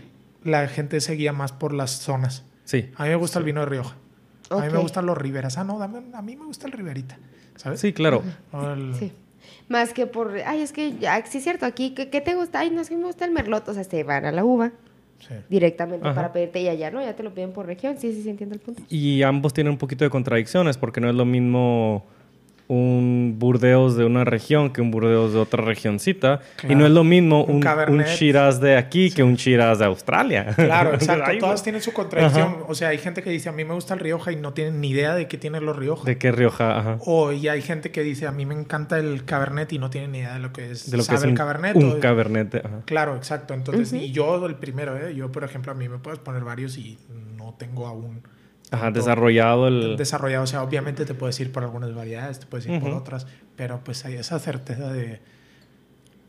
Es un Cabernet, Es un de- Cabernet. No, no. De, Napa del año... No. Bla, bla, de una zona cálida, concretamente de este pueblo, de este productor. Y, y de hecho, cuando fuimos a Monte Chanica, ah, disculpen, el año pasado, en noviembre, estuvimos allá, nos sacaron un vino de sorpresa. O sea, hicimos el tour. Estuvimos- fue cuando conocí a Hans, Ok, Corazoncito, Bakov. Hans Corazoncito Bakov. y ya, ¿no? Pues tuvimos el tour y todo. Y dijo, les tengo una sorpresa, porque pues estábamos mi amigo Kiko, un saludo Kiko, y yo súper súper insistentes con Hans, así súper fanboys, güey. Ajá. Entonces ya dijo, ¿saben que Yo me tengo que ir, pero les dejo una sorpresita. Y nos sirven así a ciegas un vino que no se vende más que ahí, de hecho creo que ya se acabó. Y lo empezamos a probar y, o sea, lo describí, encontré todos los sabores, pero no podía aterrizar la uva ni nada. Y una amiga dijo, ay, es un, es un Shiraz con Cabernet. Y yo, pues tiene sentido, pero como que no, no me sabía. Pero el descriptor pues, sí coincidía, pero mi cabeza nunca aterrizó. Y sí, nos la sacaron y era un Shiraz Cabernet. Y yo, ah, cabrón. O sea, me sabía eso, pero No lo pudiste no aterrizar. pude aterrizarlo. Como Ajá. que ya cuando me dijeron dije, ah, sí, cierto, qué pendejo. Sí. Sí, porque sabía, estaba tánico, pero un chingo de pimienta, ¿no? La fruta madura, así, muy fuerte, muy rico, mucho mentol. Que ahora me queda una botella, por cierto. pero bueno, Es, pero es práctica. Sí. Entonces, sí, sigo.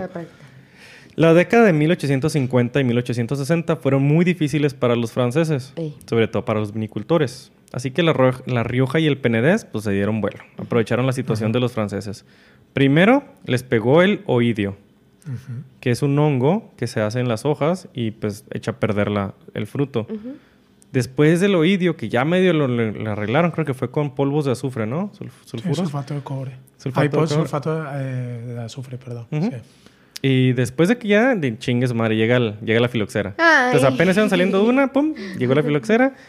Esto provocó que muchos franceses... Ah, bueno, perdón. Y es- esta crisis destruyó más de dos tercios de los viñedos de Francia. Se los llevó la chingada.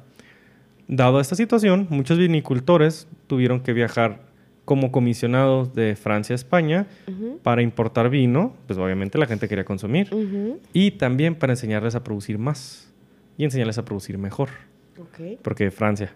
O sea, porque me lo voy a tomar, pero no me gusta. Básicamente fue lo que les dijeron. ¿Y a dónde fue? se fueron? Pues se fueron a La Rioja. También algún, algún tanto se fue al Penedés, pero fue mayormente a La Rioja. Fueron tantos los que se movieron que hubo un crecimiento de 16 mil hectáreas en una generación. O sea, de padres a hijos, La Rioja creció en 16 mil hectáreas, que es un chingo. Ajá.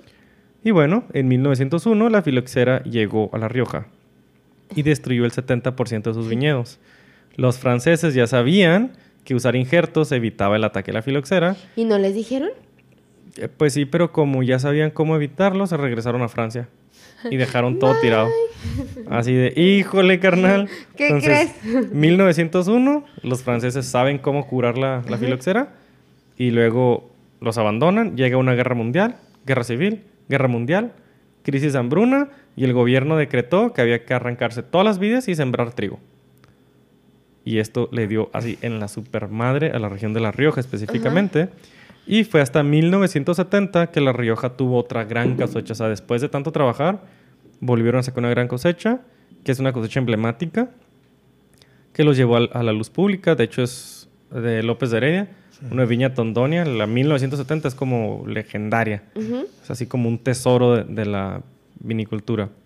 Y gracias a esto, en los 80 pues se dio el boom de La Rioja a nivel mundial. La Rioja es muy estricta con lo que permite y no en sus vinos. Y les voy a mencionar las uvas que la, que la DO permite utilizar. Las más importantes. Sí. De las blancas es la Viura, que es la dominante en los blancos de Rioja, porque tiene un gran aroma, una buena acidez y notas afrutadas. Y luego es Chardonnay, Sauvignon Blanc y Verdejo. Se permitieron desde el 2007, pero nada más como mezcla, o sea, menos del 50%. Ok. O sea, no puedes hacer un Rioja blanco de Sauvignon Blanc. Completo. Sí, ok. Puede tener Sauvignon Blanc, pero abajo del 50%. Para eso sirven las denominaciones de origen. Exactamente. Porque si no, pues ya se estaría tirando a puro Sauvignon Blanc o puro Chardonnay, que el Chardonnay se va a dar increíble ahí en Rioja, me imagino. Sí. Pero, Pero ya deja de ser español. Así Para que no sea eso libre albedrío, ¿no? Ajá, para que, básicamente. Para defender un poquito el, el territorio. La tradición y el se- territorio. Se, están haciendo cosas muy interesantes también con la malvasía riojana. Sí. La malvasía es una uva tremendamente aromática y... Y es ligera, ¿no? es Es ligera en boca. Sí, sobre todo se suele usar en, en los coupage como para aportar esa, ese aroma. Aroma. ese- de hecho, hace poco tuve la oportunidad de probar un 100% malvasía de tu amigo Goyo García. De Goyo. García. Y la verdad sí, sí se nota mucho la, la diferencia, ¿no? Entre un vino mayoritariamente, por ejemplo, verdejo con poquita malvasía o así. Entonces, sí. A la malvasía de derecha, sí. Tenga Súper aromático. Sí. Súper aromático.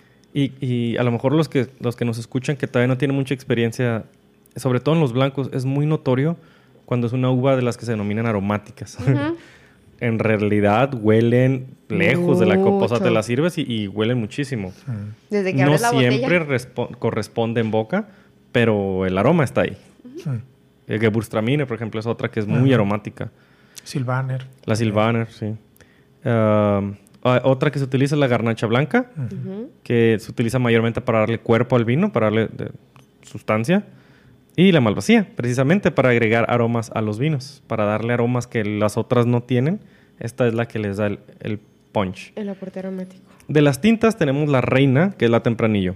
Ay, claro. Originaria de España, aporta aroma, sabor y alto potencial de guarda por su acidez. Recibe su nombre porque tiene que ser cosechada antes que las demás tintas. Por eso se vendimia tempranillo. No es para que se lo tomen a mediodía. Ustedes no Sí, se después de las limiten. 12 no hay problema. Ajá. Es tempranillo todavía. La Cuando Jessie pasa la hora del Ángelus ya está. Ya, pasando el Ángelus ya no importa. Ya no importa. Ustedes no dejen que acá los limite. No, no, no. Si no le Garnacha. echan gaseosa.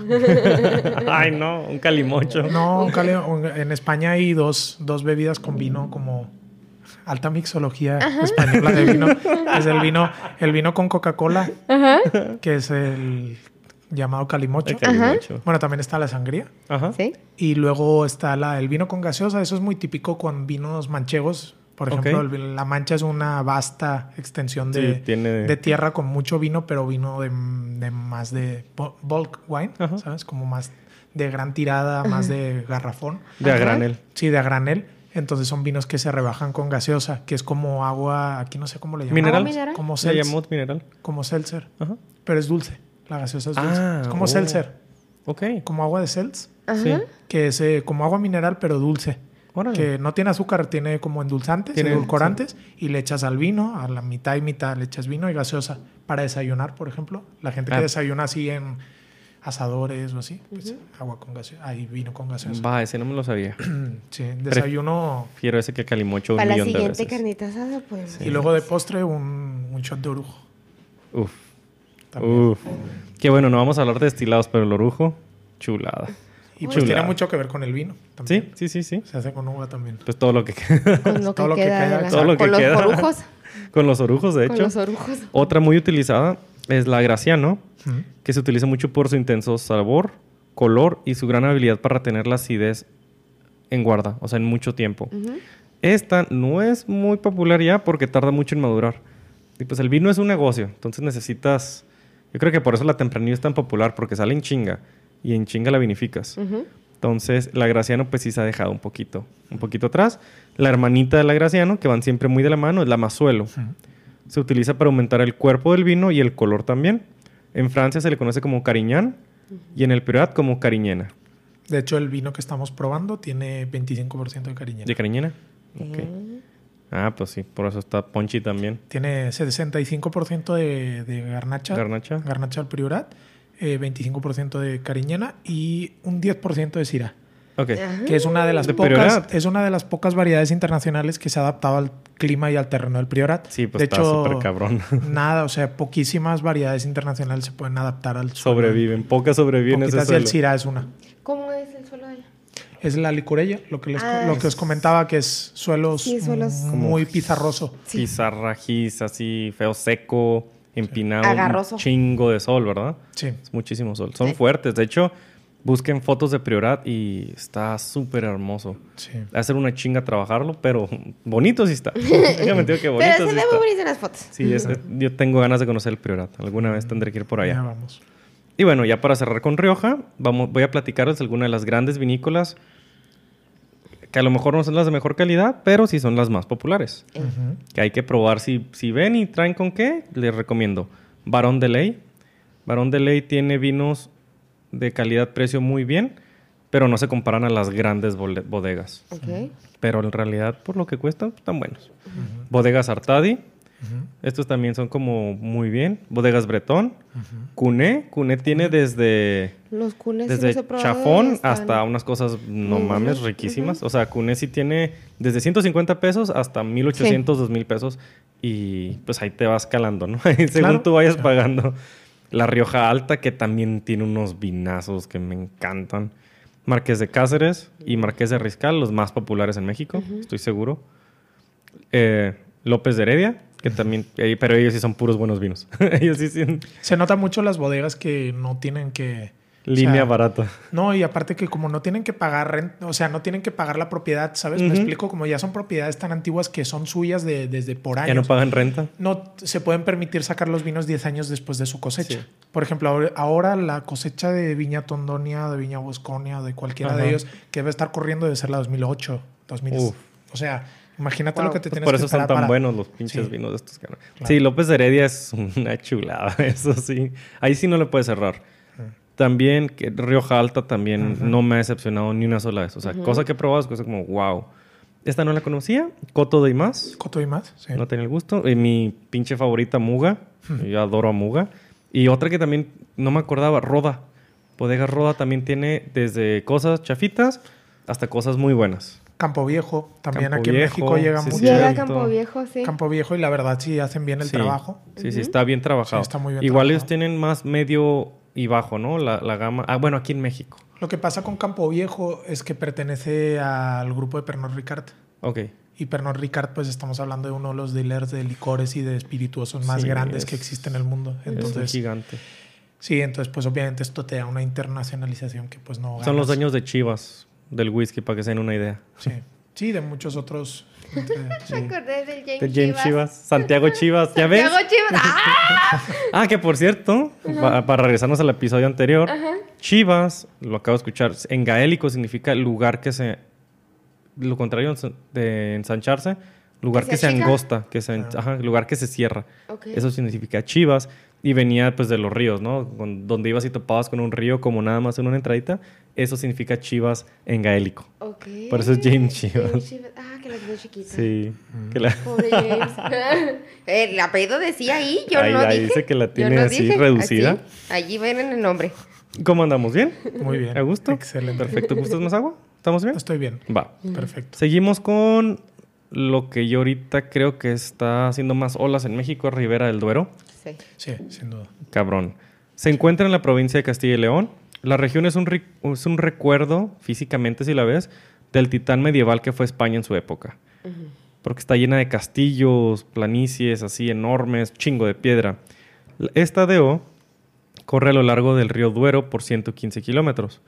¿Qué, güey? No, nada. Suéltala, no, suéltala, no, ya no, te no. da miedo, ¿verdad? Es- No, es que me estaba acordando de un meme que vi hace rato. No tiene que ver eso. No, no, Ok. no. Esta DO abarca cuatro municipios dentro de Castilla y León. Al centro está la de Burgos, con la mayor área plantada. Al oeste Valladolid, Segovia al sur y Soria al este. O sea, Ribera del Duero abarca estas cuatro. Pero en general Ribera del Duero. En esta región se encuentran vides viejas, muy viejas, de 80, 100 años igual, entre piedras y en tierra que parece que no ha visto lluvia en años. Dadas estas condiciones, la Ribera del Duero produce vinos tintos muy potentes, muy concentrados, de mucho cuerpo, con sabores a café, cacao, humos, frutos Tabaco, negros, cuero. tabacos, ajá, cosas muy intensas. Agarroso. Que es lo que nos gusta, los que nos gusta Ribera del Duero, nos gusta el chingazo, así el punch de... "Ándale, La complejidad del este vino. es un pinche vinote, ajá. Tánicos de madre. Matarromera. Matarromera, así Arzuaga. que Que es todo te lo que una- ha llegado aquí. Que es todo lo que llega acá. Que te dé una cachetada del vino cuando Sí, que le tomas. tomas y dices, ay, pues pinche madre, déjalo otras dos horas ahí en el decantador. Bueno, estos vinos eh, están hechos por unas 250 bodegas en 21 mil hectáreas, usando una uva que se llama tinta del país, tinto fino, que se creía que era otro nombre para el tempranillo, pero que recientemente con estudios genéticos se descubrió que a pesar de ser clones, las décadas de exposición al clima que les acabo de platicar, que está la chingada, causaron una modificación en la uva, haciendo que la uva sea más pequeña y la piel más gruesa, por lo que se obtienen vinos de mucha potencia.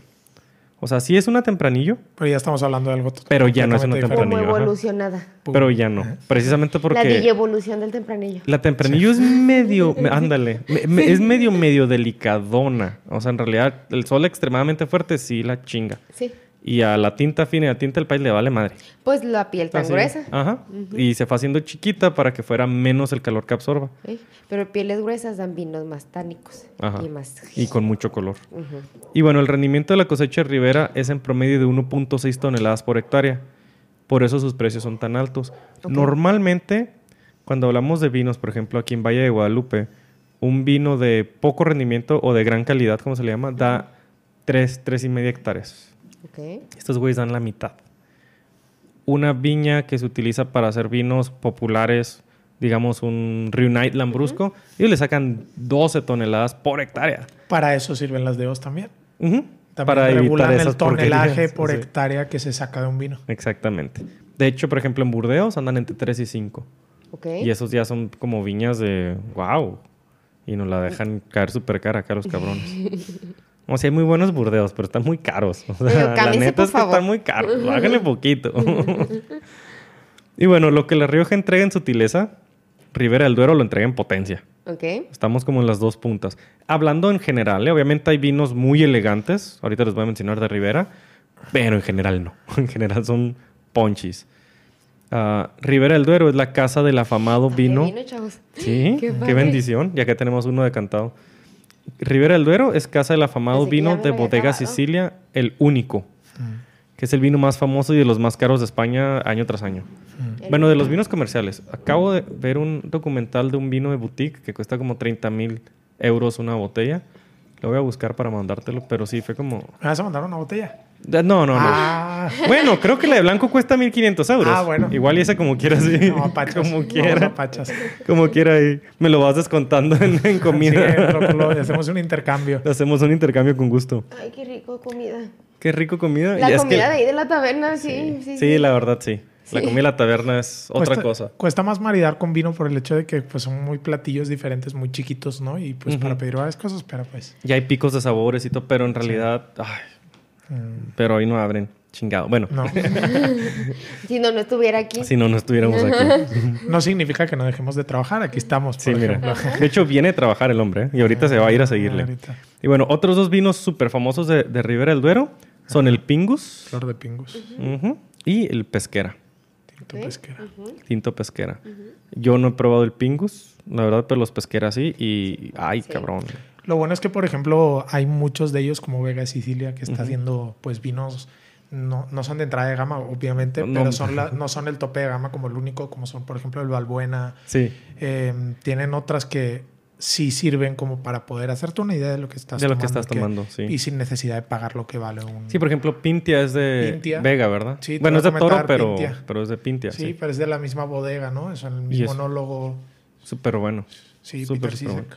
El Valbuena cuesta la mitad o un tercio de lo que cuesta un único. Sí, estamos hablando de que un único en España cuesta 500 euros, más Ajá. o menos. Y o aquí anda más. igual entre 9.800 y hasta 14.000, 15.000 pesos. Depende y, del año. Y el Valbuena lo tienes en 100 euros. Ah, bueno, casi se maman. Casi lo dan bien caro. O sea, estamos hablando de que, pues bueno. ¿Mm? Ojalá. Bueno, voy a buscar en el paso a ver si hay Valbuena a precios de, Europa. Ok. Y bueno, ah, las uvas de Ribera del Duero. Tenemos, obviamente, la tinta fina, pero ahorita la menciono. La garnacha, que es una uva con poca presencia, pero se utiliza para hacer los vinos rosados que se hacen en Ribera. Pues mira, aquí nos dijo, quítense mis cielas. En este. No, pero es que esta es de prioridad. Esta bueno, no es de sí, Ribera. ah, bueno, Sí, sí, no. por la No, región sí es sí, sí, por la región sí es cierto. También hay Cabernet Sauvignon en Ribera, curiosamente. Representa menos del 1% de lo plantado en Ribera y casi todo pertenece a Vega Sicilia. Básicamente. ¿Por qué? Porque lo usan para el único. Ok. Así como también tienen Merlot y Malbec, esta misma bodega, para darle un poquito de, de sedosidad, de fineza a sus, a sus vinos. Porque pueden y porque quieren. Sí. La más importante, obviamente, es la tinto fino o tinta del país. Abarca la inmensa mayoría de la producción de la región y se usa como monovarietal en casi todos los vinos de Ribera. O sea, nomás va con tinto fino. Y la diferencia del nombre se cree que proviene de la costumbre de beber vino de la uva local. Y la uva local, pues era la tinta del país. Pero cuando empezó a mejorar la calidad y cambiaron las costumbres de Ribera, la gente empezaba a pedir tinto de ese fino o de ese vino tinto fino. Y vino tinto fino, vino tinto fino y ya Y se, se le quedó, el quedó. Mm. tinto fino. Ajá. Lo cual lleva, pues es el mismo, la misma uva, que es una tempranillo no tempranillo, con dos nombres. Algunos grandes productores de Ribera, y me dio mucho gusto porque estos sí los conozco todos. Se nota cuál es su zona favorita. sí, así. Ay, me los conozco todos, güey. Ah, a Alto, Abadía Retuerta, Pesquera, a León, a León es el que tenemos aquí, Alonso del Hierro, Arzuaga, Astrales, Condado de Asa, que también me gustan un chingo, Dominio de Pingus, Emilio Moro, Protos, Viña Pedrosa, estoy diciendo así como rockstars para mí. Sí. estoy mencionando rockstars en mi vida. Valdubón y pues Vega Sicilia. Los Lords, Vega Sicilia. Los que también están haciendo un trabajo muy interesante, sobre todo a nivel gastronómico con el vino, es eh, Pago de Carrovejas también. Ujú. Ellos están elaborando, tienen un restaurante en el- la finca. Eh, recién les acaban de premiar con, creo, la primera o segunda estrella, Michelin. Ellos están haciendo mucho trabajo en cuanto a los maridajes. No Ay- solo con ay, sus no propios más. vinos. Sí. No solo con sus propios vinos, sino con puros vinos internacionales. Ok. Y la verdad O sea, están también- haciendo mucho trabajo gastronómico. Mucho trabajo gastronómico No en cuanto a vino y comida. Qué genial. Que pues, ¿qué más? ¿Qué mejor que vino y comida? no? Comida y comida, básicamente, diría, diría cualquier europeo. Fíjate que me, me di cuenta que todos estos vinos son caros, porque si Ribera del Duero tiende a ser bastante Caro. más caro. Si lo que tú te consigues un crianza, que es lo más bajito de Ribera del Duero, te andas consiguiendo un reserva de, de Rioja. Ok. Pero pues vale la pena que experimenten con ambos y vean qué les gusta más, ¿no? Hay como este team... A ver, ustedes dicen Team Kong, Team Godzilla. Yo, aquí es Team Rivera, Team Rioja. Y es difícil, pero porque como decíamos ahorita, o sea, es de ganas. No siempre un, un Rivera te cae bien. Hay veces que es como demasiado. Hay veces que no te ganas de algo tan complicado, no. ni... Sí, sí, sí. sí. No, no. Hay, vi- hay tantos, tantos vinos como para momentos. Exactamente. Hay un vino por momento. Es lo bonito del vino. Que es por momentos. Y entramos a la última que quise incluir. Andamos, ¿cómo andamos de tiempo? Vamos bien todavía. Una 15. Ah, sí. bien. Vamos a hablar del penedés. Eh. ¿Qué? No, nada. No decir nada. Espero que no. Mira, voy a hacer un apunte lingüístico. En catalán es panadés, así ya ¿Panadés? no se alburea a nadie. que bueno, de todas maneras, panadés. ya se me ocurrió también.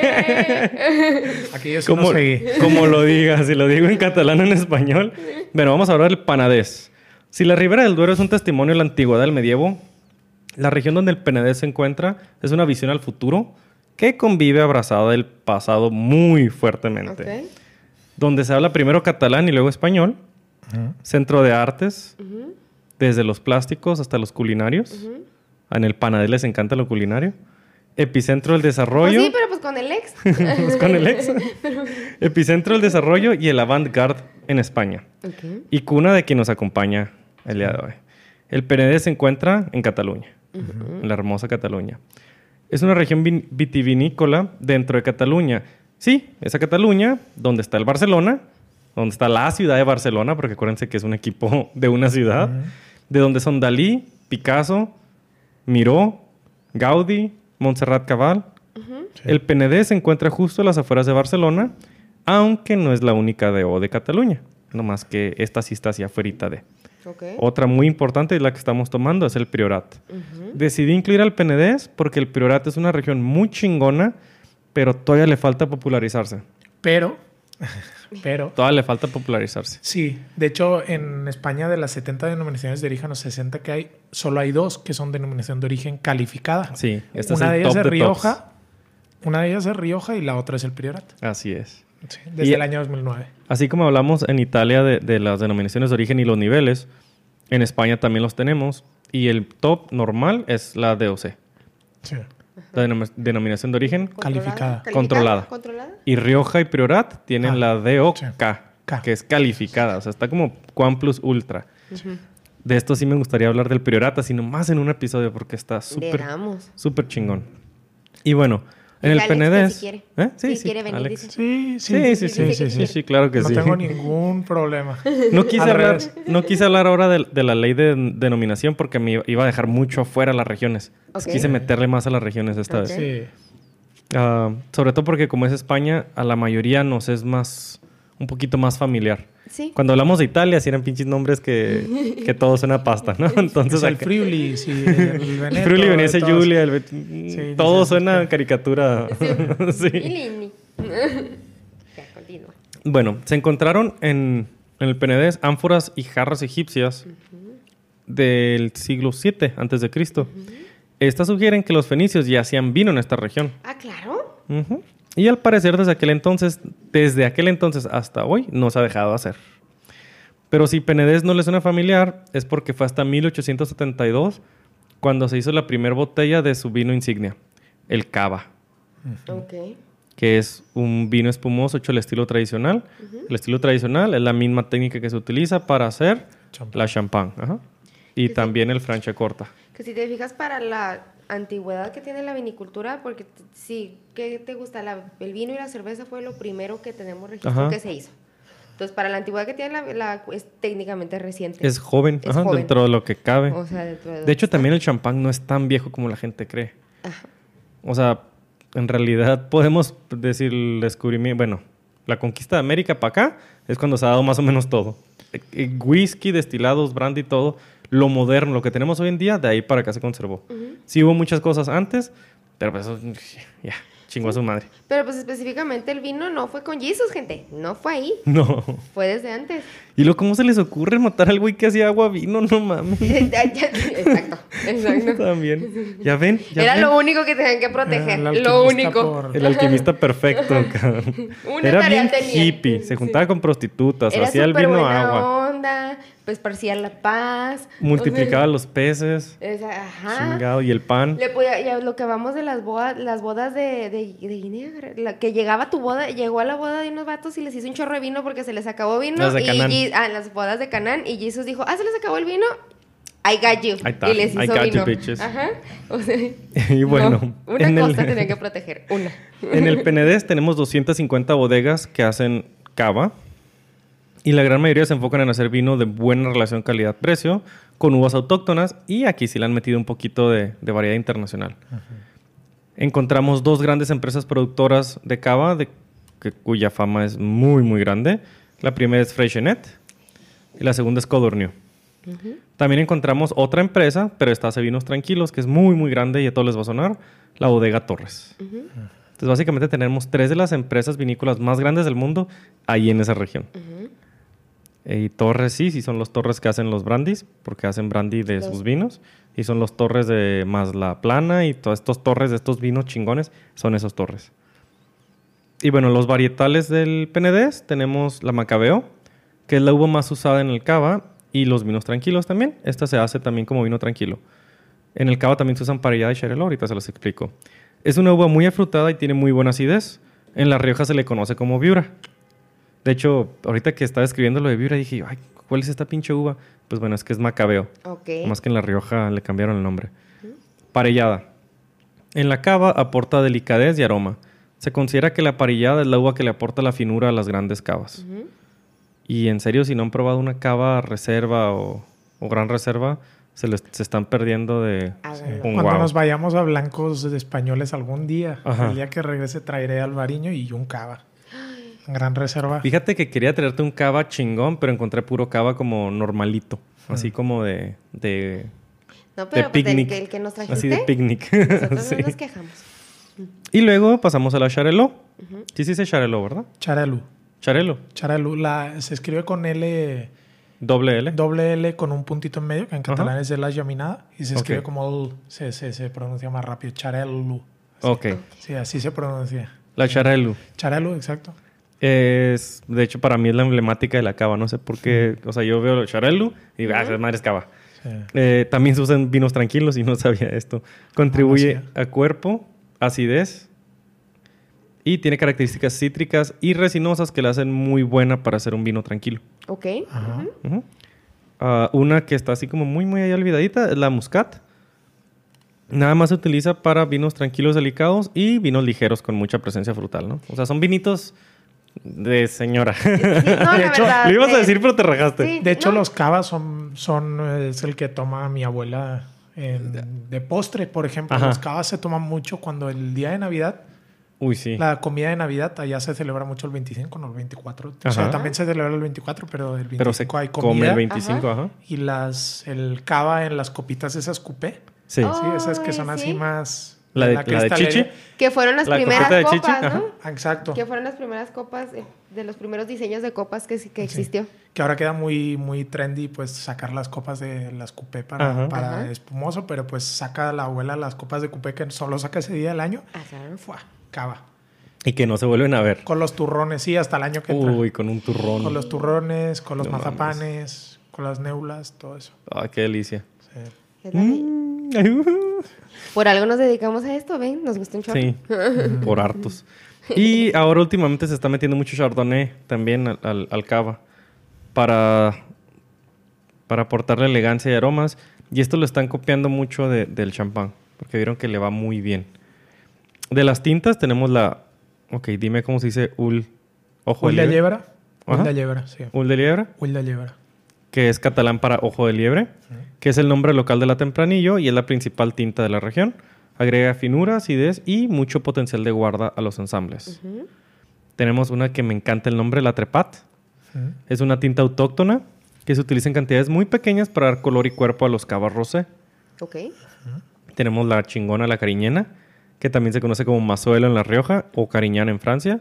Se utiliza para dar color, alcohol y cuerpo en ensambles de taninos.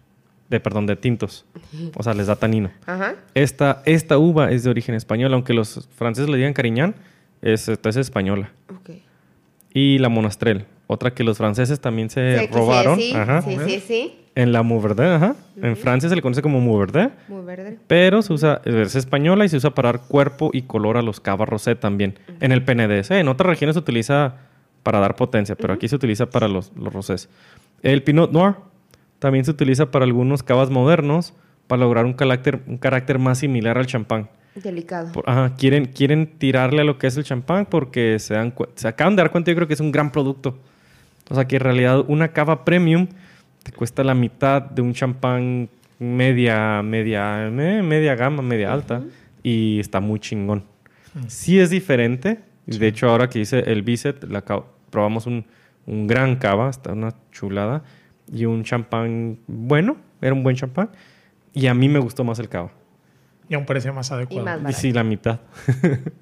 es lo que decíamos ahorita, que me compro una de, de carro, pago de carro ovejas, Ah, sí. o cuatro de esta que también me gusta, pues bueno, es... Es, todo se trata, la relación ¿no? calidad-precio es muy interesante. Por ejemplo, en cava, en denominación de origen cava, que así se, en España es denominación de origen cava, y el panadés también, eh, se están haciendo, pues, por ejemplo, Rabantos y Blanc también hacen muy buenos Ajá. cavas, cavas Gramona, cavas Gramona también hacen muy buen cava. ¿Qué traen para acá? Que mm, aquí no lo es que es, Es también. que eso, es- eso es lo complicado. seguro alguien lo trae. Sí. Seguro alguien lo trae. ¿A qué, Alguien pre- traerlo a por qué precios ya no lo sé?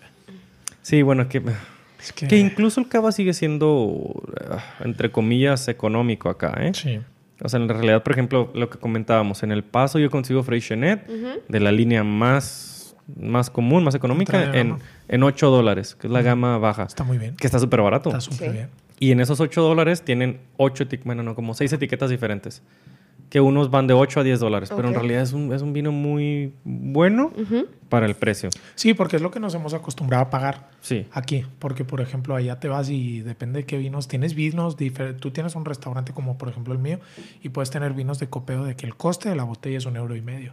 Oh, bendito sea el cielo. Por eso Claro, extraño entonces, vivir allá. Cuesta mucho pagar, sí, allá Sí. cuesta mucho pagar de más por un vino. Sí, sí, cuesta mucho. Porque la gente está muy familiarizada con los precios. Con los precios, conocen los precios bien. Claro. Aquí falta un poquito más de esa cultura. No, Ay. pues realmente este, la cultura se hace al, se hace al mercado que... Sí, sí, sí. se- el mer- y, y- y se va todo, se va acoplando.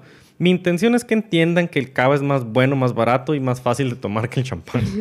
La cosa Es del más fácil champán. de tomar, sin duda. Sí, es más fácil de tomar sin duda. Más para el día a día. De hecho, no- nos platicaba el sommelier que nos dio el curso que él puso en ciegas a varias personas, les puso cava y champán.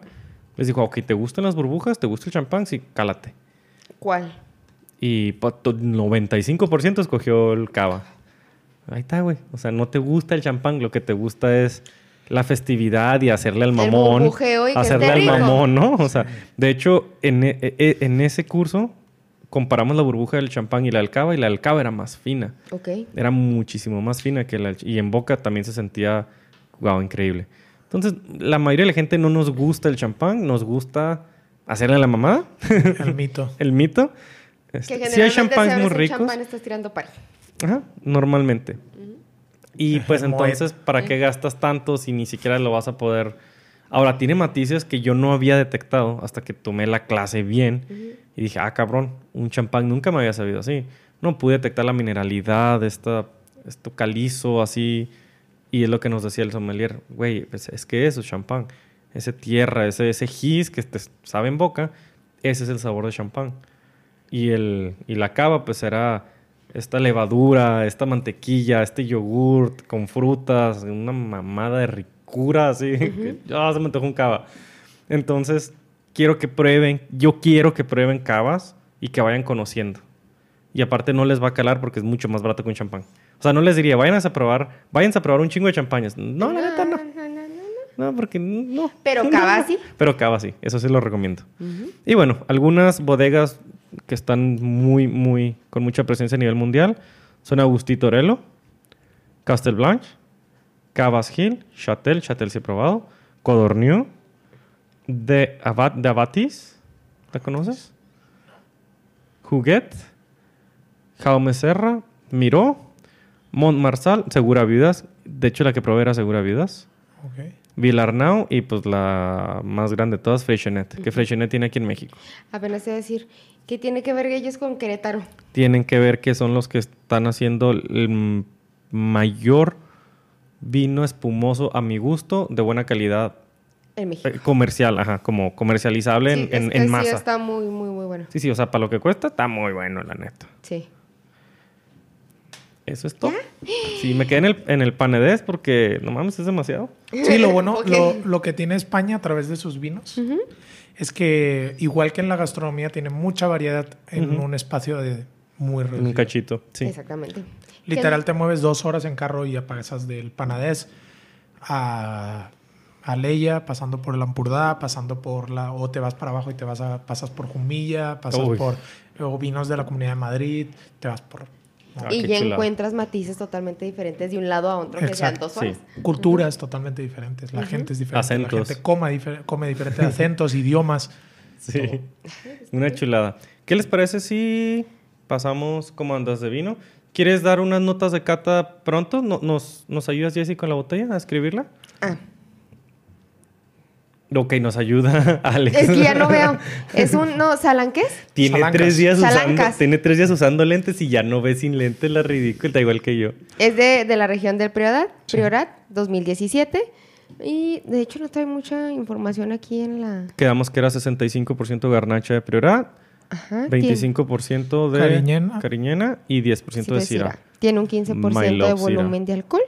Ah, está- está ponchi. Ujú, Interesante. Está, Está ajá. ponchi. Interesante. Y aquí tiene todas sus... Aquí trae su, de- su, su denominación. Sí, todas las bodegas que vemos en el Priorat son bodegas bastante nuevas. Ajá. ¿Por qué? Porque el Priorat a partir explota a partir de los 70. El Ajá. Priorat empieza a hacer vino cuando a los monjes a los monjes los destinan a esa zona en el pueblo de Escaladey, ok. concretamente, y eh, los mitos en el pueblo dicen que encima de una montaña en un pino a cierta hora del día aparece una escalera que les conecta con Dios, ¿no? Entonces dicen, oye, pues aquí nos vamos a quedar porque aquí es donde aparece la escalerita de que me lleva con Diosito, ¿no? Ajá. Entonces se quedan y ellos empiezan a hacer vino, pero es una zona súper olvidada. Después de la filoxera pasan de 30.000 habitantes a De 10.000 hecho, habitantes. Ah, jodido. El nombre Priorat sí suena muy religioso. Sí, de hecho, por eso, porque por, por lo mismo, ¿no? Por eso se funda el, o sea, por los, por el prior, Por ¿no? el, ajá. Ajá. por el prior que dice. em, entonces ya pues con la filoxera se vacía la zona, se vuelve una zona olvidada, la gente se va a la ciudad y no es a partir de los años 80, a finales de los 70 que René Barbier y otros cuatro locos dicen, vamos a hacer vino aquí, estáis locos. Volvamos acá. Estás locos, o sea, vino a 20, a 20 dólares la botella, vas a vender. Eh, 20 dólares de la época. Y ya pues hasta que este, nuestro amigo, Goyo. no, nuestro amigo Parker, Ah, ok, Robert Parker. Ah, Robert. nuestro claro. amigo Robbie, Parker Robbie los, los posiciona en el mapa cuando los cata y dice, este vino Es un son tantos puntos. Sí. Por si no o sea, estarían familiarizados, hay una cate- una ¿cómo se dice? Una clasificación, no es clasificación. Es una revista, se Una. Es revista. Es una revista de... Ajá. De, y, y los vinos a veces los, ca- reseñas, los- ajá, ajá. de reseñas y los califican en puntos Robert Parker, Parker que es este vato, Sí, este señor. y pues el máximo son 100, creo. Sí. Ajá. Y ya ahí él califica. Este, por ejemplo, creo que son... Que a ver, la verdad, a, a gente como nosotros nos da igual el puntuaje, la verdad, pero Ajá. pues él creo que le dio unos 93. Que es, es muy muy alto. bueno. Está bien. Es Y- muy alto. Generalmente las botellas tienden a tener su etiquetita así de 93, por ejemplo, en ese 93 Tiran, puntos Robert Parker te hacía Sí. una Sí, que también ha vuelto esto, también es un arma de doble filo, porque muchos muchas bodegas han parque- se ha parquerizado el mundo del vino. O sea, que todos hacen vinos acorde a lo que a él le gusta. Ajá. ¿sabes? para entrar en la Le, hallaron el hilito y a este güey le gusta Claro. esto, vamos a hacer lo que Vamos a este hacer los vinos gusta. para ahí para tener ese filón de marketing Sí. que me puede dar, que a ver, que también pues es válido, ¿no? Sí, justo hace poco leí que alguien lo estaba criticando como que es un tío muy barricoso. Sí, le encanta la barrica, le encanta encantan la los barrica. Entonces la vinos. gente se empezó a hacer así de, ándele, güey, quiere, le, quiere, quiere 100 puntos, tenga su barrica, güey. Pues es que también estás, o sea, si te pones a verlo, estás calificando toda la calidad del vino del mundo en una sola persona. Ajá. Y pues, Sí. y ahorita ya, ya está, por ejemplo, Wine Spectator, Está James Suckling, que es, es un tío que yo sigo muchísimo porque él es muy, tiene mucha relación con el vino italiano y, y- y sus calificaciones usualmente son buenas. Robert Parker también. Decanter. ah, Decanter Decanter. también. Hay Guía- varias. Guía Peñín en España. La guía. Peñín, de hecho, para mí es como lo que más objetivo es, la guía Peñín. A mi gusto, es la que más objetivo ha sido en la que yo he probado que, wow, ok. Para que guía Peñín le dé una gran calificación a un vino, está cabrón. Muchos Ajá. vinos que son 93, un 93, por ejemplo, de Robert De Robert. en Wine Spectator, son un 90 en Peñín. Ajá. Me explico. Y esos tres puntos son, parece poco, pero es un chingo. Arriba de 90, ya un punto es wow. ¿Los peñín son los Oscar de los vinos? Son, Sí. los, o son más gusto. los Globo de Oros, ¿no? Ok. Bueno, Casi, o sea, los Robert Parker pueden ser los Oscars. Pueden ser los y- Oscars. Y los, los Peñín. Globos de Oro pueden ser los Peñín. Peñín. ¿no? Pero sí, sí. I- igual no se dejen llevar tanto por los puntos, pero sí es... Es si quieres algo rápido, fácil de tomar, o sea, algo rápido que digas, no le voy a errar, puedes guiarte por ahí. Sí. Si quieres adentrarte más, ya las calificaciones, tíralas. Nada más es probar, probar, probar, probar, probar, probar, probar. Y que el mejor vino es el que más le gusta a uno. Ya está. Eh. Y punto. Sí, sí, A menos que te mi- guste el mami le Reunite. gusta el Grillo, A menos que te guste el. Reunite. Ah, bueno, ahí sí ya tenemos que empezar a tener sí. conversaciones. Mándenos mensaje, no está bien. Va, ¿nos ayudas sirviendo? ah, sí. Sí. Ahorita déjenme, les tenía oculta la botella para no ir a tirarla. De, Esa que me quisiste ocultar. de sí, la verdad es que lo traje de sorpresita. Primero dale poquito y luego nos lo tomamos. Sí, y es lo ya. que voy para que envine la copa.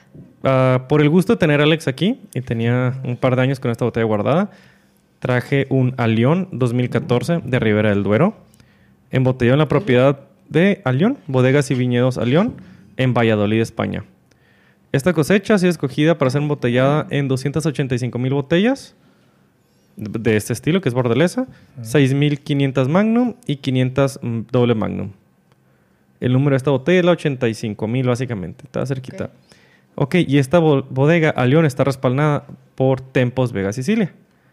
Están, tienen como padrino Vega Sicilia y atrás dice que trae 14.5 de alcohol por volumen. Está hecho por Bodegas a León, pero distribuido por Bodega Sicilia. Y pues yo creo que va a ser puro tinto fino porque no dice nada más. No dice nada más. Y como te digo, por ejemplo, en España, para que veas lo importante que son más las denominaciones que, que no la uva. Que la uva, sí. O sea, más que nada no que sean importantes, sino lo que le interesa al consumidor. Sí. ¿Me explico? O sea, este es un Ribera del Duero y es un Alión. Exacto. De hecho, eh, aquí no nos vean, el, el vino del Priorat estaba púrpura, dejaba la, la copa bastante púrpura. Y en cuanto cayó este, ¡pum! Lo lavó. Hey. Sí. Le quitó lo púrpura, lo lavó y lo dejó ya. De hecho, les iba a decir. Granate. Lo que estamos haciendo, les iba a decir como tip, lo que estamos haciendo se le llama envinar la copa, que básicamente es cuando cambias de vino, que si es de un mismo tipo de vino, en este caso vinos tintos, y no quieres como que ir a agarrar una copa nueva, porque por ejemplo, Porque ahorita estás que grabando estamos aquí, podcast. estamos grabando un podcast, lo que haces es que ya una vez que te acabas el vino, echas un chorrito del vino que vas a, con el que vas a seguir y con él enjuagas la copa. De esta manera vas a lavar lo restante del vino anterior y lo vas a impregnar con, con el nuevo. Y así el primer traguito que le des te ayuda a lavar tu paladar también del vino anterior. Para que no te sepa, por ejemplo, este que estaba así como mermeladoso, el, el, el Priorat está mermeladoso, Más apimentado. más apimentado. No sé cómo vaya a estar este, pero estoy seguro que por el puro color está muy diferente. Sí, se nota. Y no lavas dos copas. Y no lavas Y los no copos. lavas dos copas. Entonces, sí. A ver. Este, lo que queda aquí, hay gente que lo tira, ¿se lo pueden tomar? Puta madre. Digo, Ajá. Sí.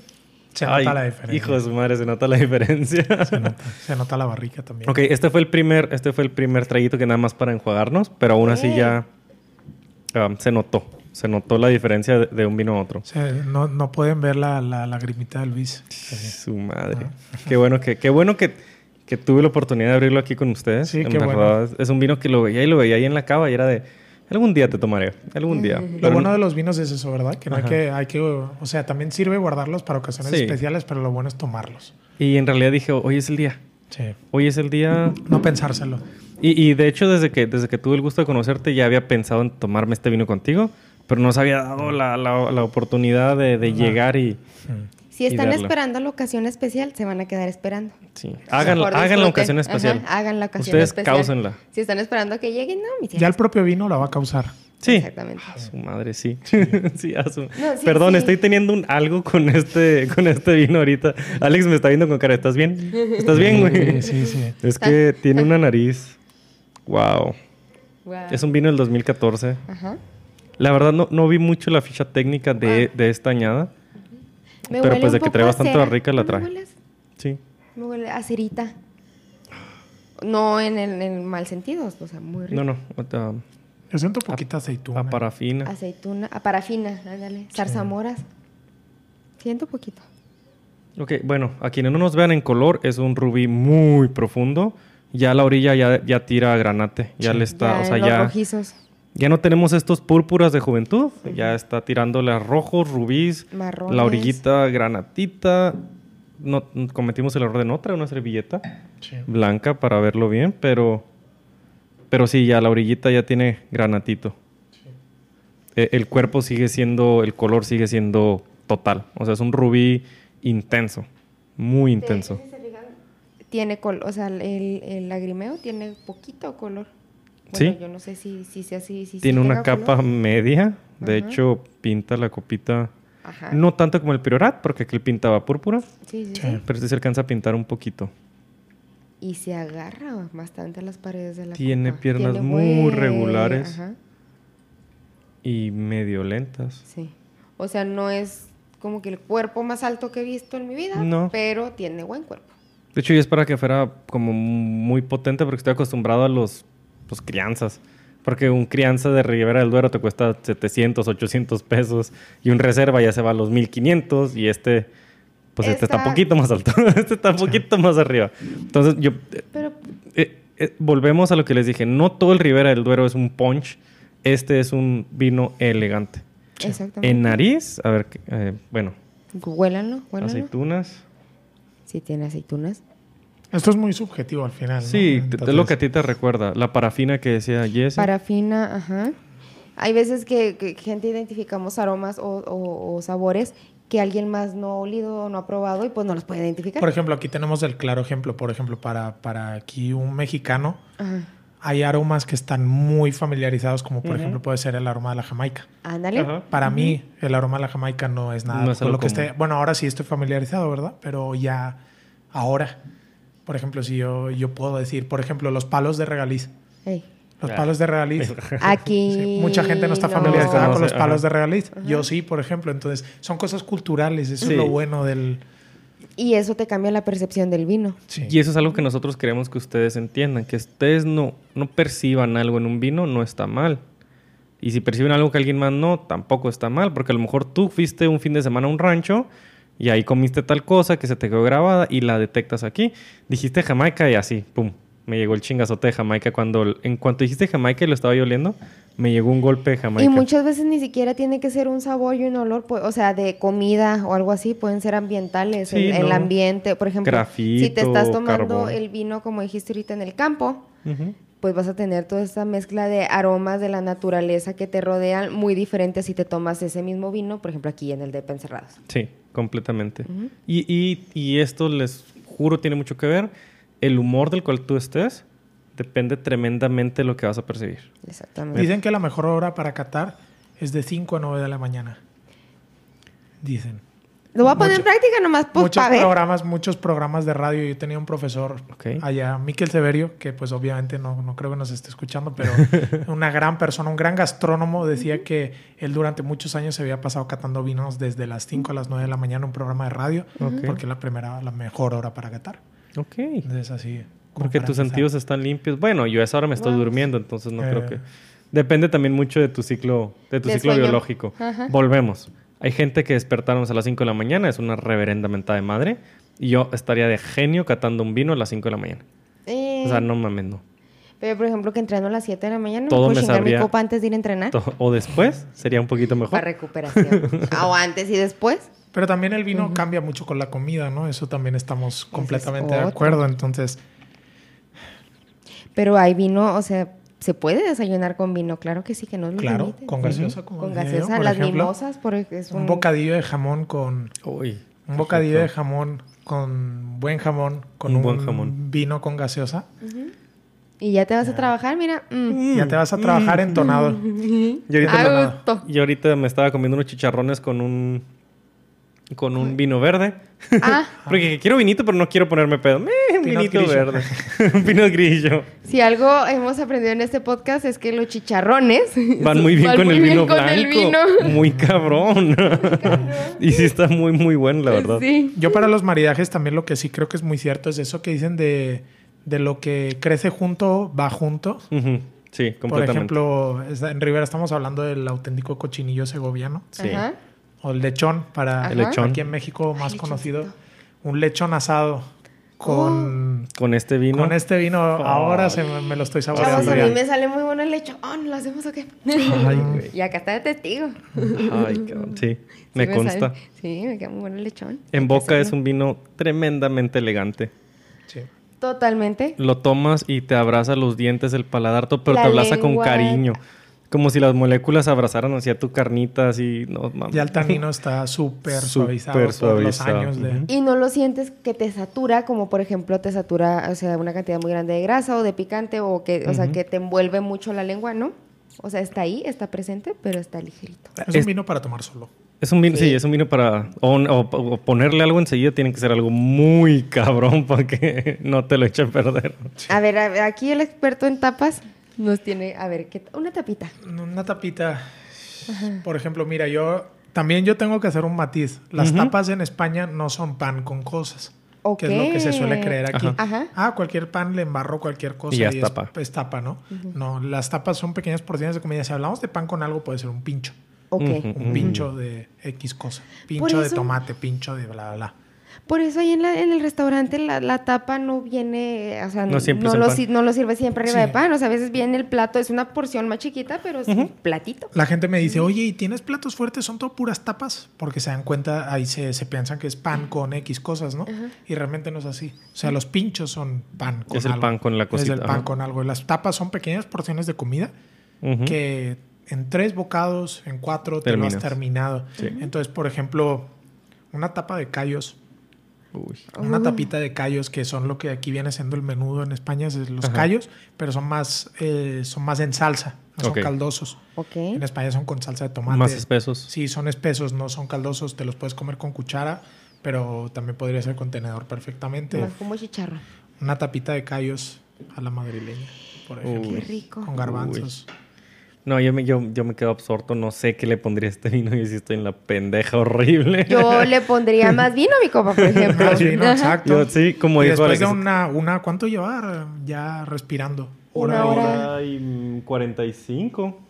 Casi dos horas respirando. Y está en su punto. Está así perfecto. Lo bueno es que ya sabemos que no tienen ustedes problema con capítulos de dos horas. ya nos han dicho que Ya no hay nos han problema. dicho que le demos largo y tendido. Pero creo que aquí cerramos para ir a disfrutar nuestro Alión, Ajá. nuestro Rivera del Duero. Está buenísimo. Te agradecemos tremendamente. Este, hemos disfrutado mucho. Estoy seguro que Jesse también lo disfrutó mucho, tanto como yo. También. Espero yo. que tú también te hayas Por divertido supuesto. mucho de estar aquí. Finalmente te tuvimos aquí. Finalmente, ya después de estar como oyente. Sí, que, quisieras regresar, nos encantaría. Por supuesto, yo también. Aquí Perfecto. estamos Por supuesto. puestos. Nos ¿Dónde? gusta beber, nos gusta comer, gusta que es lo que nos- nos une. Exactamente. De Aparte hecho, de la amistad. de hecho eso es- yo creo que eso es lo que hace la amistad como, como tan entrelazada, como esta onda de que tenemos mucho esta onda de, de los gustos de disfrutarlo. Disfrutar la comida une a las Compartimos personas. pasiones Sí. culinarias. Sí. Sí, a, a mí me ha tocado, o sea, que estoy comiendo en el restaurante de, de Alex y de Jackie y de repente tengo momentos con la comida, porque hay cosas que me han servido que me han hecho tener momentos y es muy comúnmente. Sí. O sea, porque hay cosas en la vida que dices, ah, esto me gustó, pero hay cosas que dices, no mames, esto estaba increíble. El confit de pato, jamás lo voy a olvidar, la neta. Y me toca que estoy comiendo y luego de repente, pues está Alex así, porque es, el jefe de servicio y anda en chinga todo el día. Y se me queda viendo y yo así casi con una lagrimita de, Eh. gracias, gracias por esto. Un, un saludo, un abrazo y un besote a Jackie. Y a todos los, al personal Y de a todo ahí, el de- a todo el a de Rafita, ahí de la a Rafa, sí, a Dianita, mi colega, a a Cristina, todos ahí andan A Chris. A Cristian, a dándole todos. y que dejan un pulpo como mantequilla delicioso. sí. Tremendos, la verdad son tremendos. Estamos muy contentos de tenerlos aquí en Juárez. ¿Y dónde los pueden seguir? Nos pueden seguir en, eh, pues sobre todo en Facebook, en. Instagram. En Instagram, sobre todo, que es el máximo, el canal que más utilizamos es eh, arroba taberna.jrz. Es nuestro perfil y ahí cualquier cosa pues también nos pueden mandar un WhatsApp al número del restaurante. Y ahí está Eh, mismo en la página. Ahí De también está la página, todo. Estamos ahí pendientes, no nos desvinculamos de ello, estamos No, ya sé. siempre pendientes, entonces... Y de repente puede aparecer el menú en su drive, chavos. Así. Claro, exacto. Ya, ya ahora llegar, llegar y ver el menú de Drive, el menú en Ya, Drive ahí. Sí. Sí. Sí, eso le pasa a la gente que va muy seguido. Sí, les es un menú que cambia mucho de todas maneras. Cada Sí. semana estamos incorporando cosas nuevas, es un menú muy corto, producto de temporada, entonces no nos casamos con nada. Si, No, hombre. si damos Bueno. un plato de ribeye queremos que sea el mejor y si no lo cambiamos, entonces así siempre que, que cualquier persona viene puede probar algo diferente, ¿no? Sí. Entonces, es, eso es todo. Bienvenidos y Gracias. siempre. Vamos, mañana vamos. Ya claro, sé. mañana. Mismo. pasado mañana vamos. No, mañana no, pero pasado Ah, no, mañana. mañana sí, mañana sí está abierto. Mañana viernes sí está abierto. Ah, hoy es martes. Hoy es jueves. No, hoy es lunes. Hoy es jueves. Hoy es Hoy es jueves. Hoy es Hoy es jueves, jueves. acuérdate. Sí, es cierto. Cada dos semanas puede. jueves. Sí, es cierto. Perdón. Lo bueno es que tenemos un año haciéndolo. Ya sé, lo bueno es que tengo yo, lo bueno es que yo llevo la agenda. lleva, este es el 19. Wow. El ya en, en agosto cumplimos Así un se año. nos fue. Ya, En agosto cumplimos un año. Bueno, es que claro, es que desde agosto ha pasado mucho ya. Sí, toda una vida. hemos tomado tanto. Ya sé. ¿Y a nosotros dónde bueno, nos encuentran? A Jessy? nosotros nos encuentran en todos lados como arroba otra ronda del podcast. A mí me encuentra como arroba someluis con doble M. Yo soy Jessie Apellón bajo el final. Y antes de irnos, recuerden, si toman, no manejen. Todo con moderación. Y disfruten sus vinos, disfruten la comida española y vayan a la taberna que no saben lo que se pierden. Y hasta la próxima. Hasta la próxima. Salud. Salud. Saludcita. Bueno, bye.